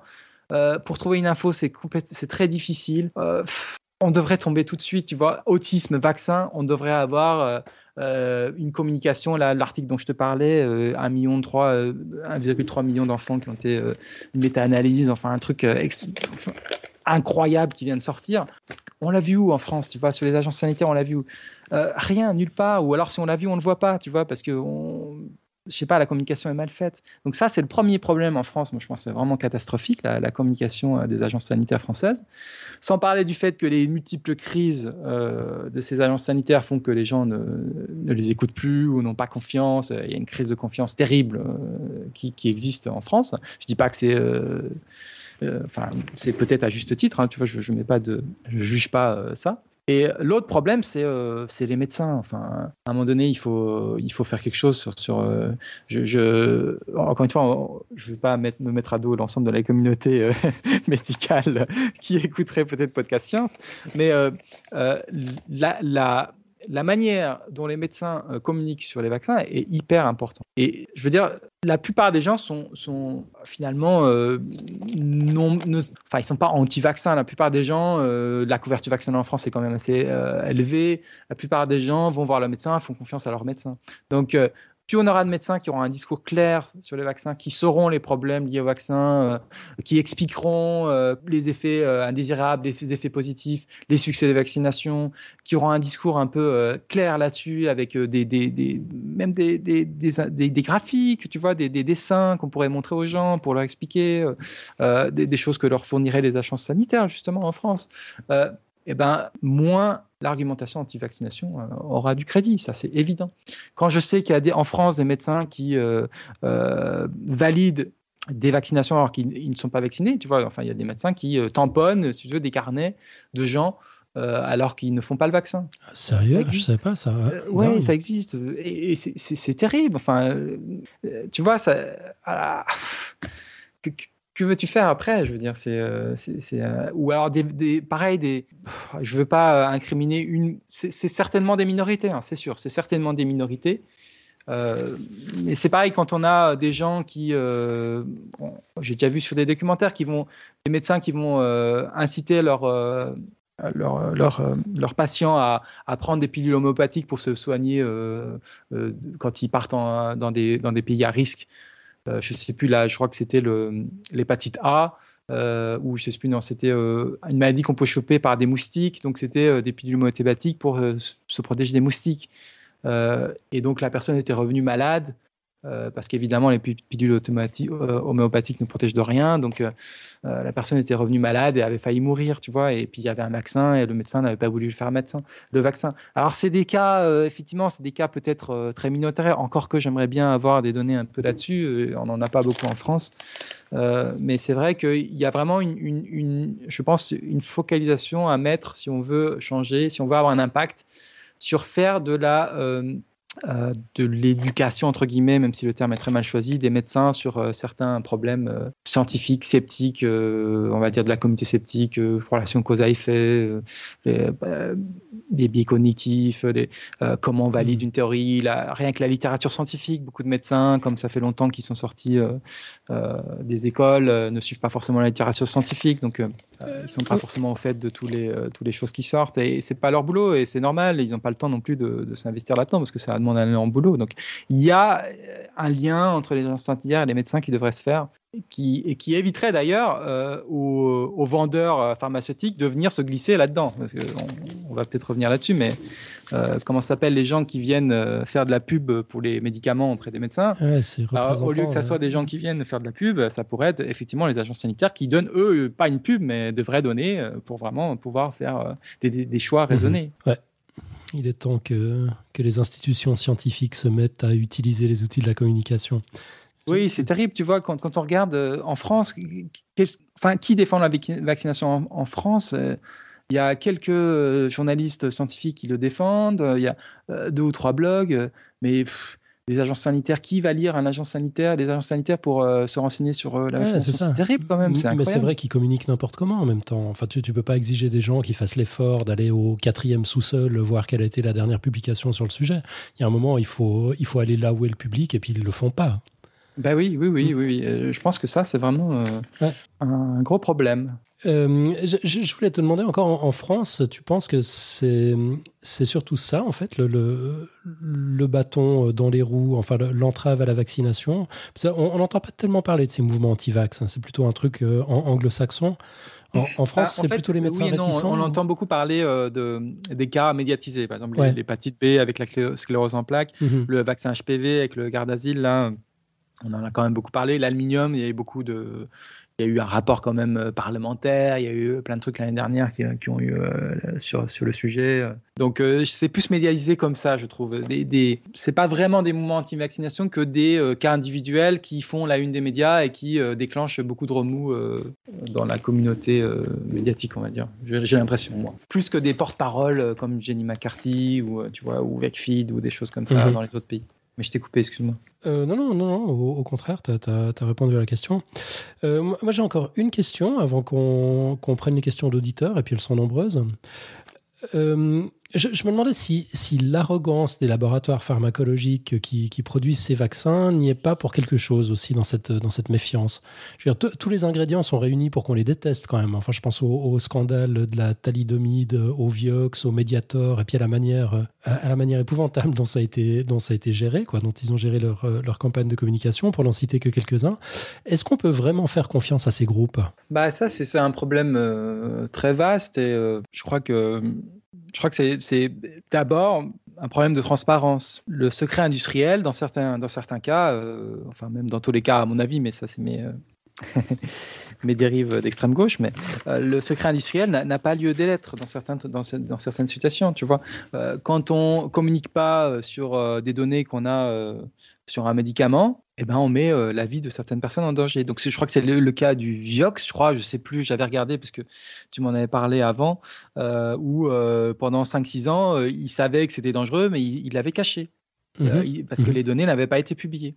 Donc il y a tout un mouvement aux États, pardon, il y a tout un mouvement en Angleterre là qui lutte pour la transparence dans, dans les milieux de pharmacie.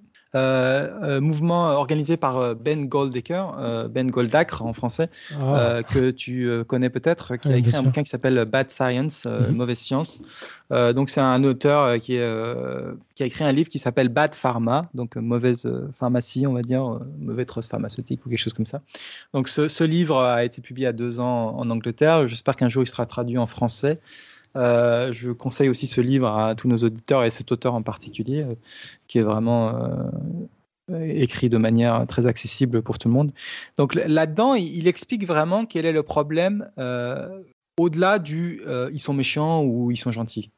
Parce que la plupart du temps, la critique des trusts pharmaceutiques, c'est euh, des vilains, euh, c'est euh, ils pensent qu'au fric, etc.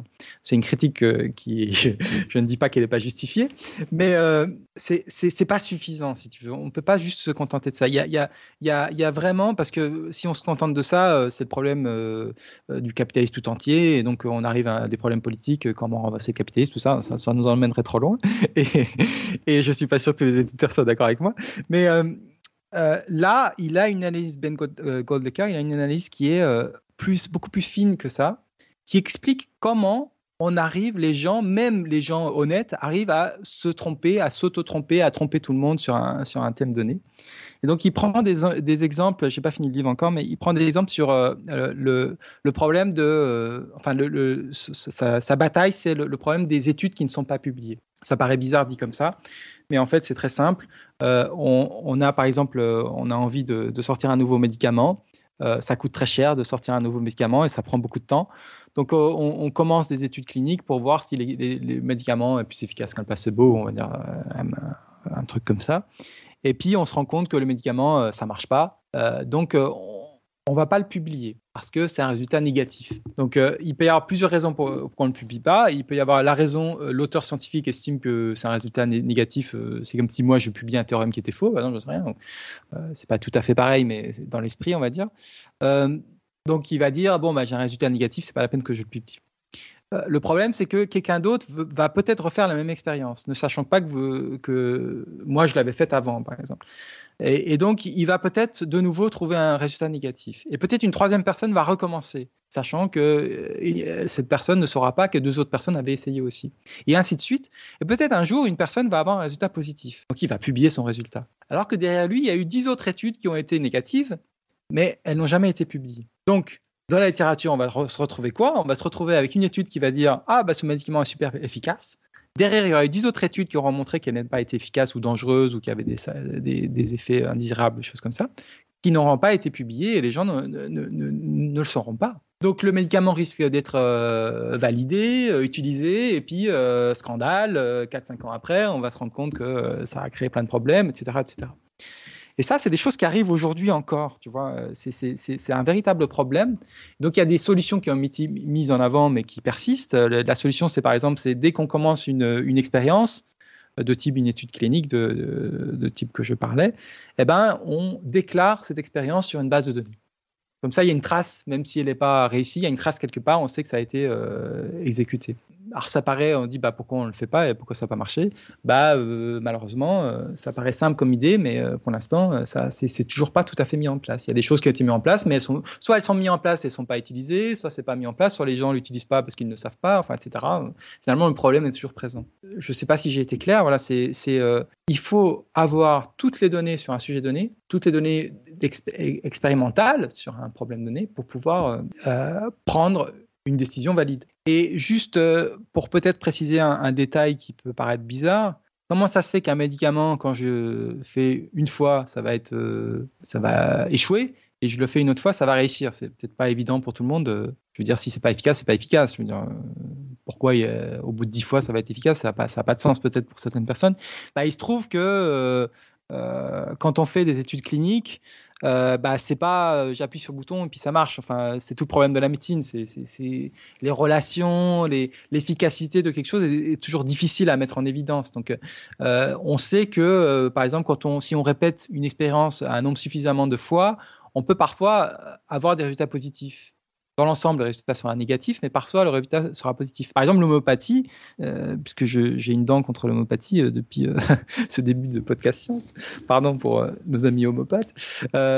donc, l'homéopathie, si on regarde toute la littérature donnée sur l'homéopathie, ou l'acupuncture, c'est pareil d'ailleurs, on va trouver des études qui vont montrer que l'homéopathie est plus efficace qu'un placebo.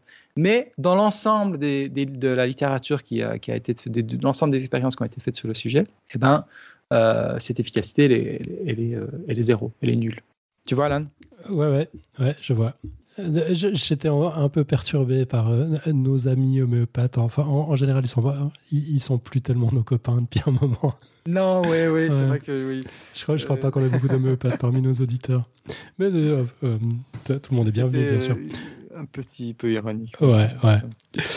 Euh, mais je veux dire, il y a des gens très bien qui sont homopathes, j'ai des amis qui prennent. Mais oui, bien sûr, je bien leur en veux pas et je comprends bien très bien. Et euh, euh, il y a des gens très intelligents qui font des choses bizarres, moi y compris. Et, et après, c'est le problème politique, le problème social. Socialement, qu'est-ce qu'on fait Et je, c'est là où l'homopathie devient un problème individuellement, etc. Mais socialement, quand on a une responsabilité par, quand on a une responsabilité par rapport aux autres, là, ça devient problématique et là, ça devient plus une guerre, on va dire, mhm. pour être bien clair. Yep. On, a environ un million de questions d'auditeurs. Euh, alors, je te, je te propose qu'on essaie de les passer un peu, un peu rapidement, si, si ça te va. Euh, bon, d'abord, un auditeur un peu jugé parti. À un moment, dans la chatroom, euh, Georges Mackie, euh, que, que, que, tu connais bien. Hein, oui, oui, oui, je connais. nous parlait de la désactivation des virus euh, avant, avant vaccination. Puis en fait, moi, je, me posais la question, ça, veut dire quoi un virus désactivé? Toi, tu, tu saurais répondre? Euh, Oui, oui, oui. Euh, donc, par exemple, un, un, virus a une, une, certaine forme. Imaginons des, des, des, Lego, tu vois, tu as, une certaine forme, et en fait, tu peux enlever des bouts de Lego là-dedans, tu vois, tu, tu, peux casser le, le, Lego en briques. Et eh ben, une forme de virus désactivé, c'est des, des, bouts de briques de ce virus. Et on sait que les bouts de briques du virus euh, sont euh, suffisants pour déclencher une réaction immunitaire qui va euh, provoquer, permettre au système immunitaire de se défendre contre le vrai virus. après, désactiver, bah, par exemple, le formaldéhyde dont on parlait, c'est quelque chose qui permet de tuer les virus. Alors tuer un virus, euh, là pour le coup, euh, c'est peut-être pas le bon terme, mais euh, je sais que on utilise le formaldéhyde pour ça, c'est pour désactiver le virus. Là pour le coup, je sais pas exactement comment ça marche par rapport à ce que je te disais tout à l'heure. Donc il y a deux formes, il y a les virus désactivés, les, virus qui sont sous forme de briques, pour faire entre guillemets. Et puis il y a aussi des virus qu'on appelle atténués, donc c'est des vrais virus vivants. donc je crois pour pas dire de bêtises que le, le vaccin rougeole, c'est le cas. Euh, j'avais noté ça quelque part. Bon, enfin, c'est pas très important. Euh, ouais, ouais. Bon, et puis Georges nous précisait quelques minutes plus tard qu'on enlève le noyau, en fait. On, garde le on, on, garde l'extérieur qui active les capteurs. Ouais, on vire le. C'est un peu euh, mon histoire de Lego, tiens, donc ça, ça mmh. marche. Hein. ok. on a XF à un moment qui nous demandait si c'était quand tu parlais de, quantité hein, par rapport à ces substances comme le, le mercure. Euh, il demandait des perturbateurs endocriniens dans les vaccins. Oui. Parce que dans ce cas, les petites doses, point de suspension. Ouais, ouais.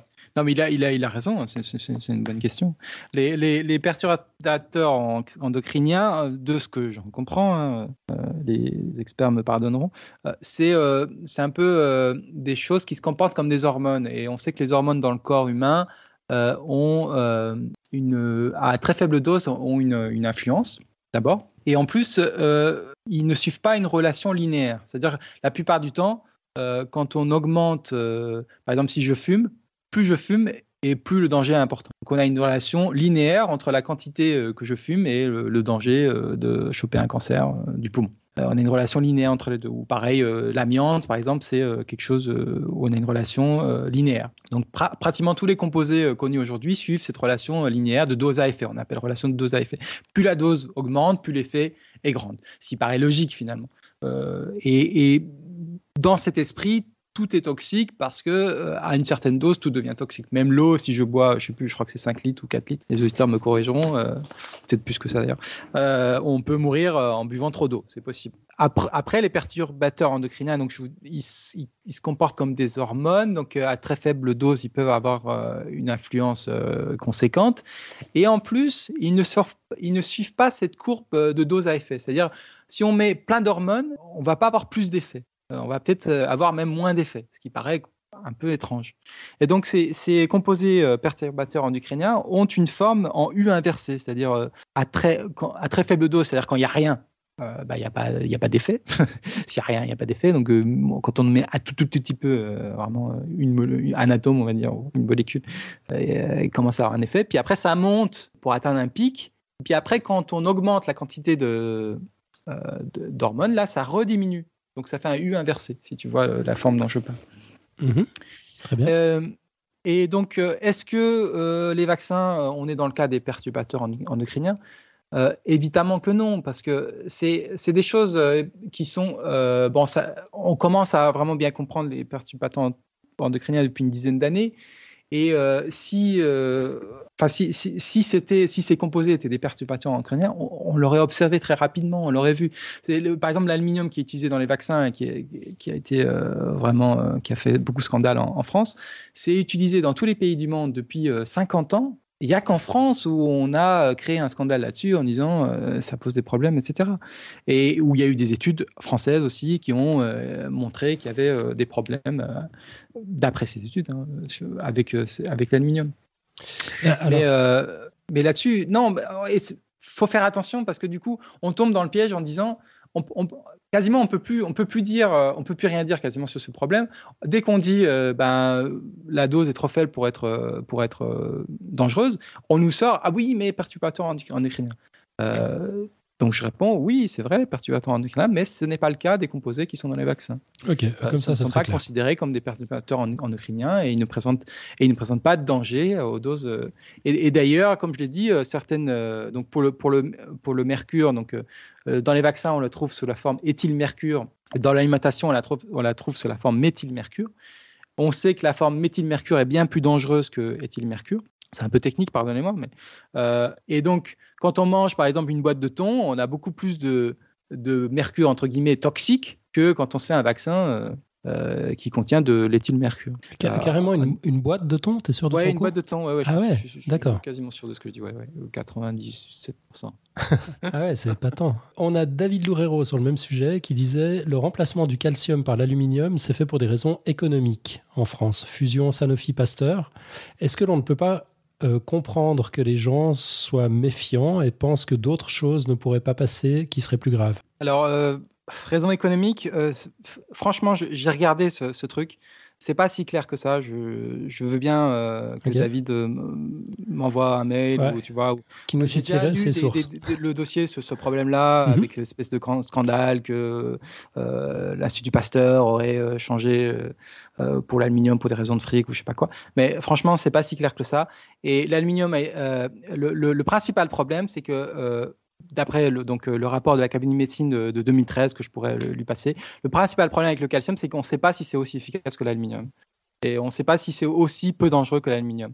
Euh, et je suis désolé là-dessus. Je sais que l'association, euh, il y a une association qui, qui bah, ceux qui luttent justement contre l'aluminium parlent beaucoup de ce, du calcium. Mais pour l'instant, d'après ce que j'avais lu sur, ce, sur, le rapport de l'Académie de médecine, il concluait si on change en mettant le calcium, un, on sait pas, on n'a pas la garantie que ça va être aussi efficace. Deux, on ne sait pas si ça va pas poser des problèmes. Donc, il faut faire des études pour être vraiment sûr que ça va pas poser de problème, que c'est efficace et que tu vois, et que ça va prendre des dizaines d'années et qu'on a un truc qui marche partout dans le monde et qu'il n'y a pas de problème, il n'y a pas de raison d'en changer. Euh, voilà. Donc euh, là-dessus, vraiment, le calcium, je suis pas convaincu. Et il n'y a pas que moi. Je, je, d'accord. Quand je dis ça, c'est euh, je me base sur la conclusion de, de du rapport de l'Académie de médecine sur l'aluminium l'année dernière qui a été publié sur le sujet. Mmh. Maxence demandait. encore une fois, c'est un problème franco-français. Ouais. Maxence demandait quelles seraient les améliorations du système de surveillance auquel tu faisais référence tout à l'heure. C'était à 21h06 ou plutôt, plutôt 22h06, je pense. Il euh, bah, je sais par exemple que euh, aux États-Unis, par exemple, ils ont une base de données qui s'appelle le VAERS. Euh, donc c'est une base de données, on n'en a pas parlé, mais c'est c'est pas mal de, de, savoir ce que c'est parce que les mouvements anti-vaccination utilisent beaucoup cette base de données pour appuyer leur discours et donner un semblant scientifique à ce qu'ils avancent. Par exemple, on lit souvent que le vaccin HPV a tué une centaine de personnes aux États-Unis. Et, et, donc ça, c'est pas vrai, mais ça, c'est extrait euh, de la base de données EVAERS. Donc, qu'est-ce que c'est cette base de données? C'est une base de données passive. Ça veut dire quoi? Ça veut dire que n'importe qui peut écrire, euh, peut rapporter un problème suite à une vaccination. Donc, euh, je sais pas, vous êtes évanoui après une vaccination, vous pouvez écrire un rapport et il va être publié sur le, sur le site VAERS. C'est un truc passif. Ça veut dire quoi passif? Ça veut dire que tout ce qui est rentré dedans, il n'y a rien qui vérifie. Donc euh, il y a des, y a des, euh, des sceptiques américains qui sont amusés. Euh, ils ont écrit, par exemple, sur le site VAERS que quelqu'un a, été transformé en, Hulk après une vaccination. Et donc il y a une entrée dans la base de VAERS où quelqu'un, enfin, on peut le retrouver. Je pourrais mettre le lien si vous voulez sur la chatroom quand je l'aurai retrouvé, où on voit, voilà, le mec dans, la base VAERS s'est transformé en Wonder Woman ou en Hulk après une suite à une vaccination. Donc euh, c'est pas pour dire que cette base est inutile, puisque je le cite, c'est justement pour montrer que c'est utile.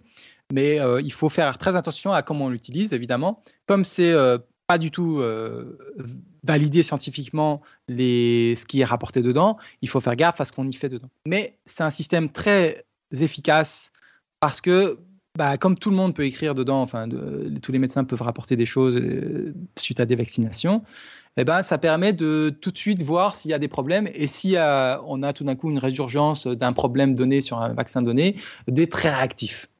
Tu vois, tu vois l'idée. Euh, et d'aller plus loin. Donc, si on a tout d'un coup euh, un cas, des cas de, je sais pas moi, de Guillain-Barré qui arrive à profusion, tout d'un coup, on regarde, ah bah c'est toujours le même vaccin, ah bah on va vérifier, est-ce que c'est vraiment une relation de cause à effet? On a des moyens de vérifier des choses un peu plus poussées scientifiquement, et donc de remonter au problème et puis d'être réactif. Et donc, c'est par exemple cette base de données en, France, elle n'existe pas.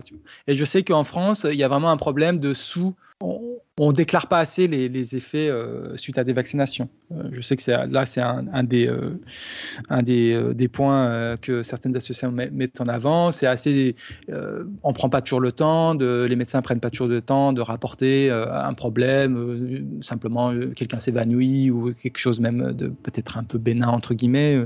on va pas le rapporter parce que c'est pas forcément simple ou pas ça prend du temps ou je sais pas. Et je pense que là, il y a, y a des progrès à faire là-dessus. On a des outils aujourd'hui euh, numériques euh, qui sont là. Euh, je pense qu'on peut s'ameurer sur cette vigilance sur les effets possibles, les effets négatifs possibles des vaccins. Ok, bon, vu la longueur des réponses, je vais, commettre un crime. Je vais faire un peu de cherry picking dans les questions. je, peux faire plus vite. Hein, question suivante de Billy, qui nous demande comment. Qui c'est qui c'est cette Billy Euh, fais, attention à ce que tu dis. Je crois qu'elle est pas loin. Euh, qui demande comment on teste les vaccins, puisque l'expérimentation animale n'est pas possible, non? Bah si. Bah, Mais je, me demandais comment ils faisaient en fait pour expérimenter sur des animaux, puisqu'ils ne doivent pas avoir le même système bah, je, immunitaire, je, des virus qui sont. ouais, je, vois pas pourquoi ce serait pas possible sur les animaux, mais apparemment donc euh, Billy confirme c'est possible, c'est bien. Réponds à sa propre question. ouais, j'ai cherché et en fait si ils le font, mais mais je sais parce que moi, je me disais qu'il y a quand même des virus qui sont spécifiques à l'homme ou qui, euh, qui, se, qui se développent pas. Bah, bah, tu, tu, sais, par exemple, que donc, certains virus, pour, euh, pour, les, pour en faire des vaccins, on les fait euh, se, comment on dit, on les fait se développer chez des animaux pour qu'ils aient une forme euh, moins dangereuse pour l'homme et on les réinjecte à l'homme. Donc. Mais justement, parce que là, c'est comme ça que le premier vaccin a, été, a été, Oui, exactement. On a pris la, maladie chez une vache qui est en fait la souche euh, atténuée pour l'homme. Oui, Mais ma question, c'est du coup, comment tu fais pour étudier un virus qui est néfaste à l'homme chez les animaux? Mais apparemment, ils y arrivent, donc euh, c'est juste que je ne sais pas comment. Bon, donc question suivante. Donc. Bravo. Euh, question suivante euh, de Maxence qui demande si les anti-vaccins sont nombreux ou s'ils sont juste bruyants. Tu as 10 secondes pour répondre. Euh, ils sont pas nombreux, ils sont très bruyants. Parfait. Euh, ensuite, on a de nouveau une question de la petite Billy qui demande. Ouais. Donc, comment être sûr que les vaccins qui sont responsables, euh, comment être sûr, pardon, que ce sont bien les vaccins qui sont responsables de la baisse des maladies et non l'amélioration des conditions d'hygiène? Et là, tu as 20 secondes. Il y a peut-être une réponse très simple, c'est euh, euh, les, les, maladies qui se transmettent sexuellement ou oralement, l'hygiène, ça vous servira à rien. Voilà. Donc là, par exemple, on a un exemple très simple qui permet de voir que les vaccins sont efficaces et que c'est pas l'hygiène qui a permis la diminution des cas observés. Donc l'hépatite B, par exemple, c'est euh, transmission sexuelle, donc euh, l'hygiène, ça va servir à rien. Est-ce que ça va comme réponse rapide? C'est parfait, parfait. En plus, c'était des, conseils d'hygiène sexuelle. Attends, elle veut rajouter quelque chose. Pardon. Elle a pris goût à parler. Ouais, J'avais vu une nénette qui était vachement active euh, dans le mouvement anti-vaccin en France. elle est morte depuis. Mais, mais elle avait fait un article qui, moi, m'avait perturbée parce qu'elle faisait du cherry picking, comme tu disais tout à l'heure, sur des données en disant que, en fait, souvent, la maladie avait commencé à diminuer avant qu'il y ait le vaccin, etc.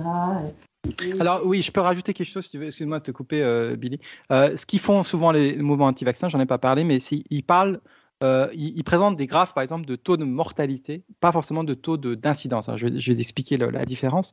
Donc, le taux de mortalité, c'est le nombre de personnes qui vont mourir suite à une maladie. le taux d'incidence, c'est le nombre de personnes qui vont euh, développer la maladie euh, dans une, dans une population donnée. Est-ce que ça, ça c'est clair? Euh, Donc, ce qui se passe, c'est que souvent, la médecine évoluant et la technologie avançant, on arrive à soigner et à empêcher les morts de, bien mieux qu'avant. Donc là, évidemment, l'hygiène joue un rôle, le, les, avancées médicaux jouent un rôle. Donc, euh, la mortalité des maladies euh, baisse au cours du XXe siècle de manière assez rapide et assez, euh, de manière assez importante. Par contre, les vaccins, ils vont vraiment, on va voir vraiment la différence sur l'incidence. Quand on regarde les courbes d'incidence, là, grâce au vaccin, on voit que on arrive peut-être, imagine, on arrive à diminuer la mortalité, je sais pas moi, au lieu d'avoir 5000 morts, on a 1000 morts. Avec les vaccins, comme il y a moins de gens qui vont avoir la maladie, on va descendre à, euh, je sais pas moi, 100 morts ou quelque chose comme ça. Donc ça va vraiment jouer sur l'incidence. Donc euh, les mouvements anti-vaccins vont souvent vous présenter des courbes de mortalité en vous cachant les courbes d'incidence qui montrent vraiment, euh, visuellement en tout cas, que le vaccin a une efficacité très importante. Je veux juste du coup rajouter que exactement sur ce sujet-là, et eh ben, en réponse à cet activiste, parce que je pense qu'il n'y a pas d'autre mot, ben, il y, a un blog, une note de blog est vraiment bien faite et qui explique justement ce truc sur le taux de mortalité, la courbe d'incidence, euh, qui répond et qui reprend tous les graphes qu'elle utilise dans ses articles et qui la démonte complètement. Donc ça Alors, c'est le, le blog de Julie Boulier, qui est une très grande amie à moi, euh, et euh, qui est un blog que sur la vaccination, où il y a des, choses vraiment très intéressantes. C'est assez souvent assez technique, mais vraiment une mine d'or. Euh, donc, euh, vous pouvez euh, la trouver en tapant rougeole épidémiologie ou alors même Julie Boulier, vous devriez trouver par voie interposée, vous devriez arriver sur son site. et elle doit être aussi sur l'index de mon blog. vous devez aussi trouver des liens pour aller sur son site. Voilà. Ok, merci beaucoup. On a, ça c'est juste un commentaire de David Loureiro qui nous recommande la lecture du livre de Michel Pracontal, euh, l'imposture scientifique. Oui, oui. Eh ben, écoute Billy là ici, je crois que. Ah, Billy, bon élève, merveilleux. Euh, et puis après, bon, on avait pas mal de, de réflexions sur, euh, sur la communication scientifique en, général. On, va zapper. On, a Pascal, Pascal Bauger, notre collègue du Café des Sciences. oui, bonjour Pascal. ouais, salut Pascal. qui nous précisait que, que dans les groupes de mamans euh, on a affaire à pas mal de, d'antivax. Donc, voilà les, forums sur, sur le web, je pense. Hein. Oui, oui. Mm. Bah, c'est vrai que souvent Pascal euh, me- m'envoie des infos ou des, forums et c'est- très déprimant euh, ce qu'on peut y lire. Mais il faut garder en tête que ça reste une minorité euh, qui est très vocale. En parlant des bébés, il y a un nouveau vaccin là, le, contre. je crois que j'ai un ami qui m'a expressément demandé d'en parler le, co- co- contre le rotavirus. Donc c'est le rotavirus, c'est un virus qui va affecter, créer des diarrhées pour les enfants euh, des vomissements, des choses comme ça. Et donc, ça tue quand même pas mal d'enfants, euh, même en France, même dans les pays développés. Euh, et donc, il y a un vaccin qui existe, qui est maintenant recommandé, je crois, en France aussi. Parlez-en à votre médecin. Ok. Et puis Pascal nous a précisé entre temps dans la chatroom que c'est malheureusement pas que les forums. Ouais, Voilà. ouais, ça va pas nous remonter le moral. Non, effectivement. Euh, bon, hi- histoire de pas finir sur une sur une note aussi pessimiste, euh, mes, mes comparses là, vous avez vous avez aussi des questions? Vous avez quelque chose à, demander à Anima? Euh, non, euh, pas, pas follement. On, a eu un, commentaire, que c'était, c'est une, manière d'ouvrir un peu, etc. Mais je pense que tu l'as pas mal présenté, c'est que globalement, sur l'aspect général de la question euh, vaccination, anti-vaccination, on voit bien qu'il n'y a pas vraiment de débat. C'était important de, de replacer, mais que c'est, c'est ce que tu expliquais sur corrélation, non-corrélation. Mais J'imagine que comme toute science, il doit y avoir des, nouveaux vaccins, des choses un peu expérimentales, où là, euh, c'est peut-être un peu plus discutable euh, sur des cas très très particuliers, non? Ou, en général, quand un vaccin est utilisé, euh, c'est même, c'est déjà hors de question les, polémiques. je- je- J'essaie de faire le rapprochement avec ce qu'on peut avoir sur les OGM, hein, typiquement. Bah écoute, je crois que le, vaccin Pandemrix dont je te parlais, donc qui a été préconisé pendant la crise H1N1, euh, c'est un bel exemple de, de l'efficacité, je trouve moi personnellement, euh, de, de la vigi- vigilance sur les vaccins, même si je disais que ça pouvait s'améliorer. Mais euh, tu vois, on avait un vaccin qui a créé des cas de narcolepsie en plus de ce qui arrive naturellement dans la population. Et donc ce vaccin a été, euh, en- en- enfin l'association a été constatée assez rapidement entre guillemets, 3-4 ans, c'est peut-être pas très rapide pour les gens, mais ça reste quand même rapide scientifiquement sur ces, taux de risque qui sont quand même très faibles.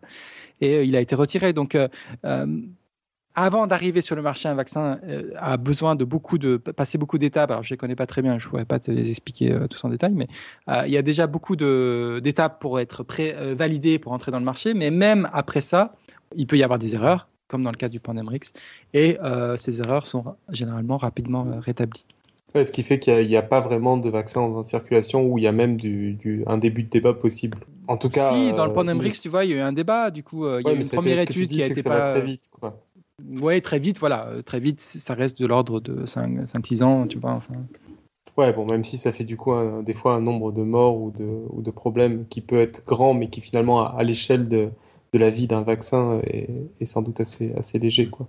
Et, et je, euh, enfin, au, par rapport des... au nombre de, de, vivants aussi, oui, bien sûr, ce qu'il faut jamais oublier. Et au, au, au niveau des, des... enfin, pas, dis, disons juste pour les auditeurs de toujours garder en tête le rapport risque-bénéfice. Et le problème des vaccins, c'est qu'on oublie les bénéfices. Comme c'est un vrai paradoxe qu'on retrouve dans d'autres dans d'autres dans d'autres situations, c'est-à-dire que plus les vaccins sont efficaces, et plus on oublie leurs bénéfices. Et, et c'est quand même euh, scandaleusement, euh, c'est quelque part c'est scandaleux. C'est euh, voilà, comme comme comme ils sont efficaces, on va plus être confronté aux maladies, on va plus voir les enfants mourir ou enfin des, des, maladies graves qui vont affecter les, les, gens autour de nous. Et donc on va arrêter de se faire vacciner. Mmh. C'est un caprice de riche, quoi. Ouais, oh, on peut pas présenter comme ça, mais oui, c'est vrai que ça, c'est vraiment un problème de communication qu'il faut arriver à résoudre et, et passer outre. Euh, enfin, expliquer aux gens, notamment les rappels. Par exemple, il y a plein de gens, des adultes aujourd'hui, qui ne font pas leurs rappels parce qu'ils oublient ou parce que c'est loin ou parce que c'est comme on n'est pas malade, de toute façon, pourquoi faire les rappels? Mais il faut toujours garder en tête qu'on se vaccine pas seulement pour nous-mêmes, mais aussi pour les autres parce que ben on peut être vecteur mmh. de la maladie. Ou parce que plus simplement on perd ce truc bizarre qui s'appelle carnet de santé, qui est encore un vieux journal en papier. Oui, c'est vrai, ben ça, ça a encore un truc euh, complètement. Euh...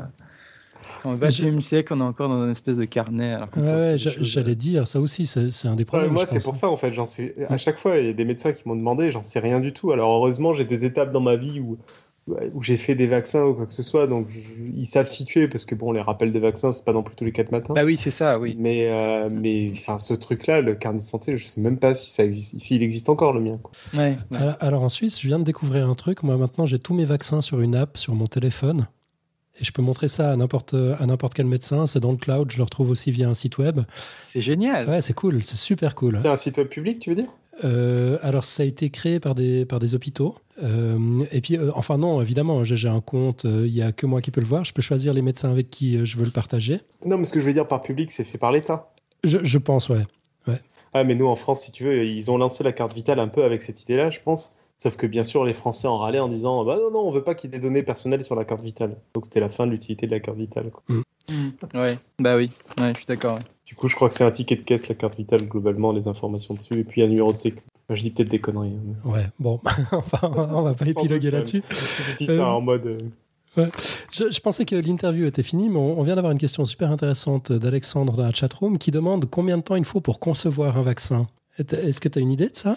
Non, je crois que ça, ça dure 10 ans, je crois. Ou un truc 10 comme ans, grosso modo. euh, D'accord. Ouais, je crois que c'est long, hein, mais je, je sais pas. Non, j'ai pas vraiment d'idée, non. Ok. Bah, bah, si, par contre, tu peux dire, par exemple, pour les vaccins contre la grippe, euh, comme euh, le virus mute euh, tous les ans, eh ben, on refait un vaccin Ah bah tous oui. les ans. Ouais. Donc là, ça va très vite, mais parce qu'on sait, on sait exactement ce qu'il faut changer. Enfin, il y a un mécanisme qui est, qui est bien rodé, donc ça va très vite. Ouais. Et puis sur le, le sida, tu, tu te tiens au courant? Tu as une idée d'où on en est? Bah écoute, euh, je l'ai dit tout au début, j'ai euh, une amie qui est euh, à la pointe de la recherche sur le sida et je, je sais que le vaccin du sida n'est pas en, en perspective pour l'instant. Et je crois que l'un des problèmes, je connais pas très bien, c'est justement le fait que le virus mute très très rapidement. Mhm. Et euh, on vérifiera. Et autre chose avec le sida, euh, on fait quand même des choses extraordinaires maintenant. Euh, Ouais, C'est vrai. il y a des gens, euh, il n'y a plus qu'une pilule, je crois, qu'il faut prendre une fois par jour. Ça ne veut pas dire que le sida n'est pas dangereux, ça ne veut pas dire qu'il ne faut pas se protéger, qu'il ne faut pas mettre des préservatifs, euh, etc. Mais euh, je crois même que parfois on peut éliminer le, le virus du sang, donc on peut avoir euh, des femmes qui peuvent avoir des bébés qui n'ont pas le sida, etc. Enfin, on peut faire des choses quand même euh, assez extraordinaires aujourd'hui. On ne meurt plus du Ouais, sida. la, situation a bien changé. Euh, il y a encore dix ans. Mhm. Ok, bah euh, voilà, une note un peu plus positive. Je te propose qu'on conclue là-dessus. Euh, Très bien. Bah écoute, merci, un, un immense merci. C'était vraiment, euh, ouais, vraiment super intéressant. Je, je- Bah, merci de m'avoir invité. extrêmement content. Euh, où est-ce qu'on peut te retrouver sur le web? Euh, sur- alors, euh, sur Twitter, je, suis, je, je chatte souvent, enfin je tweete souvent en anglais. D'accord. C'est euh, Shaman Science. Euh, ça ça, ça s'écrit comment? T'as as dit ça très vite? euh, euh, Sham, c'est S-H-A-M, Mhm. Euh, tout attaché. Donc euh, après euh, And, A-N-D, Science. C'est le titre de mon blog en fait. Sham Euh, and Science. Ouais. Ouais, c'est tout attaché. Le titre de mon blog, tout attaché. D'accord. À propos, Euh, ça, on, peut, on- on peut me trouver sur mon blog, du coup. Donc pareil, Shaman Science. Euh, donc ça, c'est un jeu de mots. Hein. Je crois que tu- à un moment donné, tu m'avais demandé d'où d'où vient ce Sham. Mais... Non, je, je voulais plutôt te demander si ça t'embête pas, parce que du coup, tout le monde t'appelle Sham. Ouais, Ça veut dire un petit peu imposteur quand même. Oui, oui, mais voilà, mais je crois qu'il y a quasiment, euh, il y a peut-être 1% de la population française euh, qui doit savoir que Cham, ça veut dire imposteur. Ah, on n'aurait pas dû le hein, dire. pour le- Ah, désolé. amis euh, français. mais euh, donc, euh, effectivement, là, je pense que la plupart des gens ne savent pas que ça veut dire euh, imposteur. Mais c'était justement un, un jeu de mots sur euh, imposture et science, tu vois. Euh, mon pseudo, Nim- euh, genre Nima et la science, mais là c'était un double sens, donc Shaman Science, c'était un double sens, c'était euh, moi et la science, et puis l'imposture en science, tu vois. C'était ça l'idée, Je vois. Il y a, qui, qui, qui est le sujet de mon blog du coup. bon, il y a Pascal qui nous dit, qui nous dit qu'elle a, qu'elle a cherché dans un dictionnaire pour comprendre. Ah oui, tu vois, donc, tu vois, euh, tu, sous-estimes la, la population française. ok, donc Twitter, Shaman Science, on te trouve sur ton blog. Facebook Shaman aussi. Science. euh, euh, Facebook, ça doit être mon Nima Eganefar, je crois. Vous pouvez être euh, copain. D'accord, mais t'as- une- N'hésitez pas à être copain avec Tu moi. veux qu'on soit pote avec toi, d'accord. Ouais. Donc tu étais à, à deux endroits sur Facebook, on te trouve sous ton vrai nom, et puis tu as une page pour ton blog aussi. Ah oui, c'est vrai, oui. Ouais. Ah oui, euh, oui. Ah, mon, mon, oui, ma page blog, euh, je euh, J'aime bien les likes, hein. allez-y, hein. likez, likez, Voilà. ça me fait très plaisir. Surtout que je suis, je suis plus râlé pâquerette. je sais plus combien de likes j'ai. Bon, donc euh, voilà, c'est une instruction là, à toutes les personnes dans, dans la chatroom. C'est vrai que je suis leur mettre le lien. plus actif sur Twitter. C'est vraiment, j'aime bien le format Twitter. J'aime bien ça. Je, je trouve que c'est un outil euh, très fort de, de communication. Je sais qu'il y a des gens qui aiment pas trop, mais Mhm. Bon, il, faut juste réussir à suivre avec Twitter, c'est ça qui est compliqué, mais, mais c'est vrai, vrai, que c'est extraordinaire. Voilà, on a, on a copié-collé le, le, lien de ta page, tu vas avoir plein de, plein de likes. Cool, merci. Magnifique. Euh, bah, écoute, merci beaucoup. On enchaîne avec le, le, pitch de la semaine prochaine. Ouais, donc le pitch de la semaine prochaine que je viens de composer moi-même. Non, c'est bien sûr Julie qui a fait le boulot à ma place, comme d'hab. Hein. Mais c'est normal parce que la semaine prochaine, c'est un freestyle. Le temps du freestyle est déjà revenu. Et donc, c'est Julie qui est aux commandes. Et la semaine prochaine, donc, nous recevons un invité très spécial pour Podcast Science. Il nous fait rire, il nous fait rêver, il a redesigné nos avatars. Il est temps pour nous d'en apprendre un peu plus sur notre ami Pouillot. Donc, euh, pas de quiz du mois pour cette édition, mais le retour du blog audio du son de la semaine, une surprise de Robin, comme tout ce que fait Robin dans le podcast, et bien sûr plein de messages de poditeurs en vous attend nombreux dans la chatroom. Yeah, ça c'est du pitch. Merveilleux. Bah ouais, hâte de, de, connaître Pouillot qui nous a fait des dessins merveilleux dans la chatroom ce soir d'ailleurs. Il est vacciné contre les statistiques, vacciné contre l'aluminium, enfin il s'est complètement défoulé. C'est super. Eh, du coup, on a un nouveau système pour les images dans la chatroom. Ça, ça va se passer comment? Maintenant On les retrouvera quand même sur les, dans, dans les notes d'émission? Euh, Ça, c'est un peu mystérieux encore. D'accord. Je sais pas. Euh, on les retrouvera sans doute un peu à la main, à la mano, et puis, mais de toute façon, on les retrouvera, oui, dans les notes de l'émission.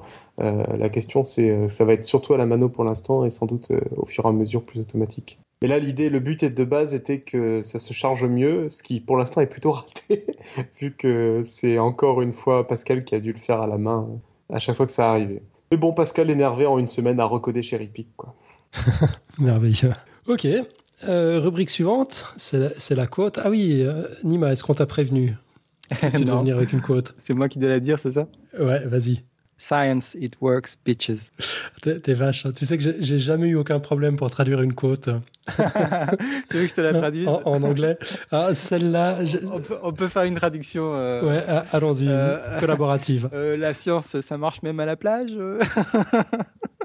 Ah, beaches, bitches, ouais, bof. Non, non, non. Donc euh, c'est euh, ouais, c'est en fait c'est un, une phrase qui a été utilisée sur le, le blog euh, le, le, le comment s'appelle les comics comment on dit XKCD. Ouais, les BD en ligne là, je sais pas mhm. comment ça s'appelle en français. Donc qui s'appelle XKCD que beaucoup d'entre peut-être beaucoup d'écouteurs connaissent. Et donc ça veut dire en gros que la science ça marche et arrêtez de nous faire chier, regardez la science et donc c'est un petit peu agressif sur la fin. Ouais mais euh, c'est assez efficace. Ok, le bitches, tu le traduis en, en arrêtez de nous faire chier. C'est pas mal, ouais.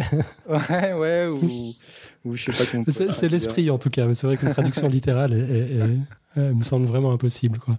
Euh, bah, excellent. Allez-y euh, sur le site du XKCD, il y a des trucs très sympas.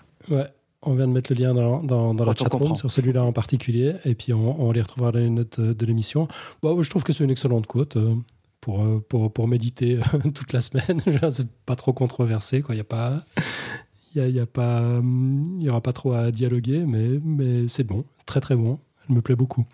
Très bien. Je valide aussi alors. Merveilleux. Et puis, euh, Nico, qu'est-ce qu'il nous reste à raconter? Les plugs? Alors, les plugs, en fait, il faut qu'on vous fasse part de, deux soirées radio dessinées. Alors, on, va les dire dans l'ordre. Euh, d'abord, ce sera le podcast Science Ouverte, organisé par Robin. Donc, ça, aura lieu, en fait, tu vois? Organisé par Robin, ça me semble un peu ouais, tellement bah antinomique. Hein. Euh, attends, c'est laquelle là-dessus sur, sur la deuxième. Euh, ben oui, oui, euh, ça va être le cas. Même que moi, j'ai pris, j'ai pris des congés pour pouvoir y aller malgré ma jambe branlante. non, c'est ça va se faire, quoi. Euh, merveilleux. Donc, on donnera des précisions quant au lieu. C'est dans la région parisienne. Qu'est-ce que tu dis? Que c'est dans la région parisienne, en tout cas de ma perspective. Ouais, c'est dans la région parisienne. Par contre, ce que je sais pas encore, enfin, on vous donnera les précisions. Je suis pas sûr que physiquement vous pourrez venir. De toute façon, je suis pas sûr que vous aurez pas spécialement envie. Enfin, c'est assez loin. Et je suis pas convaincu. Il faut qu'encore je valide avec Robin que n'importe qui puisse venir. Mais on fera une diffusion en live de toute façon. Yes. Donc, il y aura pas d'émission le 25 juin mais il y aura cette soirée radio dessinée à partir de 17h le vendredi 27, donc que vous pourrez bien sûr suivre sur, euh, sur live.podcastscience.fm pour voir les dessins, etc. c'est toujours très très sympa ces, ces soirées radio dessinées. Et, puis le truc intéressant, c'est que pour le prix, il n'y en a pas une, mais, mais deux en fait. On, arrive gentiment à la fin de la saison, euh, c'est quoi, la 4 euh, On prévoit la rentrée de, la saison 5, et ben, ça va être une rentrée en fanfare le 23 août. La nouvelle saison débutera par euh, une soirée radio dessinée qui suivra une visite au CERN. C'est Xavier Durussel qui se charge de, l'organisation de, de Toolbeans. Notez déjà la date, hein, le 23 août. Euh, le nombre de places sera limité. Je me rappelle plus si c'est 24 ou 48 personnes. Il y aura une, visite avec un peu de bol. On pourra descendre euh, visiter une expérience. C'est hum, Enfin, on, vous en dira plus. Mais pour, le moment, notez la date. Et puis, euh, si vous avez envie d'en faire partie, manifestez-vous le plus vite possible. Euh, le plus simple, c'est de vous adresser à Julie à l'adresse podcastscience.gmail.com. Euh, et puis, les, détails suivront. Mais en tout cas, là, ça, ça va être la fête totale. Visite du CERN, plus soirée radio dessinée euh, droit derrière. C'est sympa, c'est péchu comme rentrée. Ouais, c'est standard, quoi. Voilà. non, c'est péchu comme rentrée, ouais, tout à fait. Euh, ça va être cool, quoi. Vivement. Mm -hmm. Moi, je suis jamais allé au CERN, moi. Eh ben, il est temps. Et comme il paraît que c'est là que tout a commencé. C'est ça. Ouais. On, on, crée des, on crée des trous noirs, euh, tout ça. Ah, vous éclatez. Ouais. Chercher des particules qui n'existent pas, tout ça. Parfois qui existent. Euh, ah et puis, il ouais. bah, y, y, a Julie qui va faire le déplacement de, de Nice. Donc, ce sera aussi l'occasion de rencontrer Julie en chair et en os. Ouais, Julie, que vous entendrez dans des prochains freestyles, je crois pas la semaine prochaine, mais ça va venir, on s'en rapproche. Quoi. Bah, elle, c'est pas elle qui nous prépare le blog audio? Si, on l'entendra en fait. Oui, mais on l'a déjà entendu dans des blogs audio, mais je ah veux ouais, dire en live, quoi. Ah ouais, en live pour, pour, lui poser des questions, euh, râler, tout ça, quoi. Bah, on verra tout ça en août, donc pour aujourd'hui, on, on va conclure que vous ayez aimé ou pas, bah surtout n'hésitez pas à le dire via les commentaires dans les notes d'émission, les commentaires de la retranscription aussitôt qu'elle sera en ligne. D'ailleurs, si une bonne âme rapide et bonne en orthographe veut bien s'y coller, ce serait super sympa. Elle aussi qu'elle prenne contact avec Julie, notre prêtresse des coulisses, à l'adresse podcastscience@gmail.com. Vous pouvez également commenter, échanger, partager sur SoundCloud, Facebook, Twitter, Google+, iTunes, partout où vous, vous nous retrouvez en cherchant simplement Podcast Science. Euh, si vous voulez commenter chez Nima, bah c'est Sham and Science sur Twitter ou sur son blog. Vous mettez simplement ça dans, dans Google. Encore un immense merci à Nima d'être d'être passé chez nous ce soir. Merci à tous. Merci à Billy de l'avoir hébergé au prix du renoncement à un concert d'Arcade Fire, quand même, s'il vous plaît. J'ai pas fait exprès de renoncer. Hein. ouais, non, mais. C'était un plaisir de l'accueillir. Ah, merveilleux. Trop gentil. Et merci à Nico Tup et Julie qui font tourner la baraque, aux autres chroniqueurs du podcast, présents ou pas, Irène, Robin, David, qui étaient là, mais qu'on n'a pas tellement entendu, en fait, finalement, David. T'es, toujours là? Yep. ouais, ça, ça fait bizarre. L'alcool, ça le calme. Hein. Il parle plus. Quoi. Il, il s'est pas remis encore de ses, de, de, de ses tournées vous dans les Vous pubs. m'entendez pas là ou... Si, si, on, si, si on t'entend. Ouais. Si ah, okay. ah, T'as pas posé une question, t'as pas parlé de l'histoire des vaccins, de pourquoi machin, non, rien du tout. Je, on est presque un peu mon calme quand je suis là. Ouais, t'es sage comme une image. Euh, merci aussi à Pascal pour la chatroom meilleure de semaine en semaine. Merci à Pouillot pour ses dessins formidables, à toutes les personnes qui nous soutiennent via des dons, de la promo sur les réseaux sociaux ou de la promo sur les réseaux sociaux. Merci aux aficionados de la chatroom, aux milliers d'auditeurs qui nous font confiance chaque semaine. Et donc après le programme intensif de ces cinq, dernières semaines, on a quand même eu euh, euh, tour à tour euh, Hilbert, les calculateurs quantiques, on a parlé de génomique, de maths et de musique, et, et ce soir de vaccins. Rien que ça, bah on se détend un petit peu la semaine prochaine avec notre ami Pouillot. Donc on se retrouve le mercredi 11 juin 2014 à 20h30 sur live.podcastscience.fm. Et d'ici là, une excellente semaine à toutes et à tous et que servir la science soit votre joie. À bientôt. Ciao, ciao. Ciao.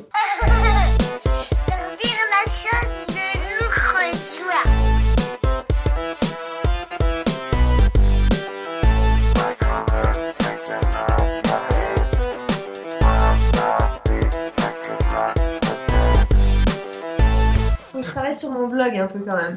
Ah oui, c'est vrai. Ah, c'est la Mais si, si, je veux bien faire. T'as un blog, Billy? J'ai un blog, ouais, bande de bâtards. ouais, mais attends, parce que là, il y a un deal. Hein. Tu, tu, fais ton interview sur Podcast Science, on te la retranscrit, puis après, tu peux la mettre sur ton blog.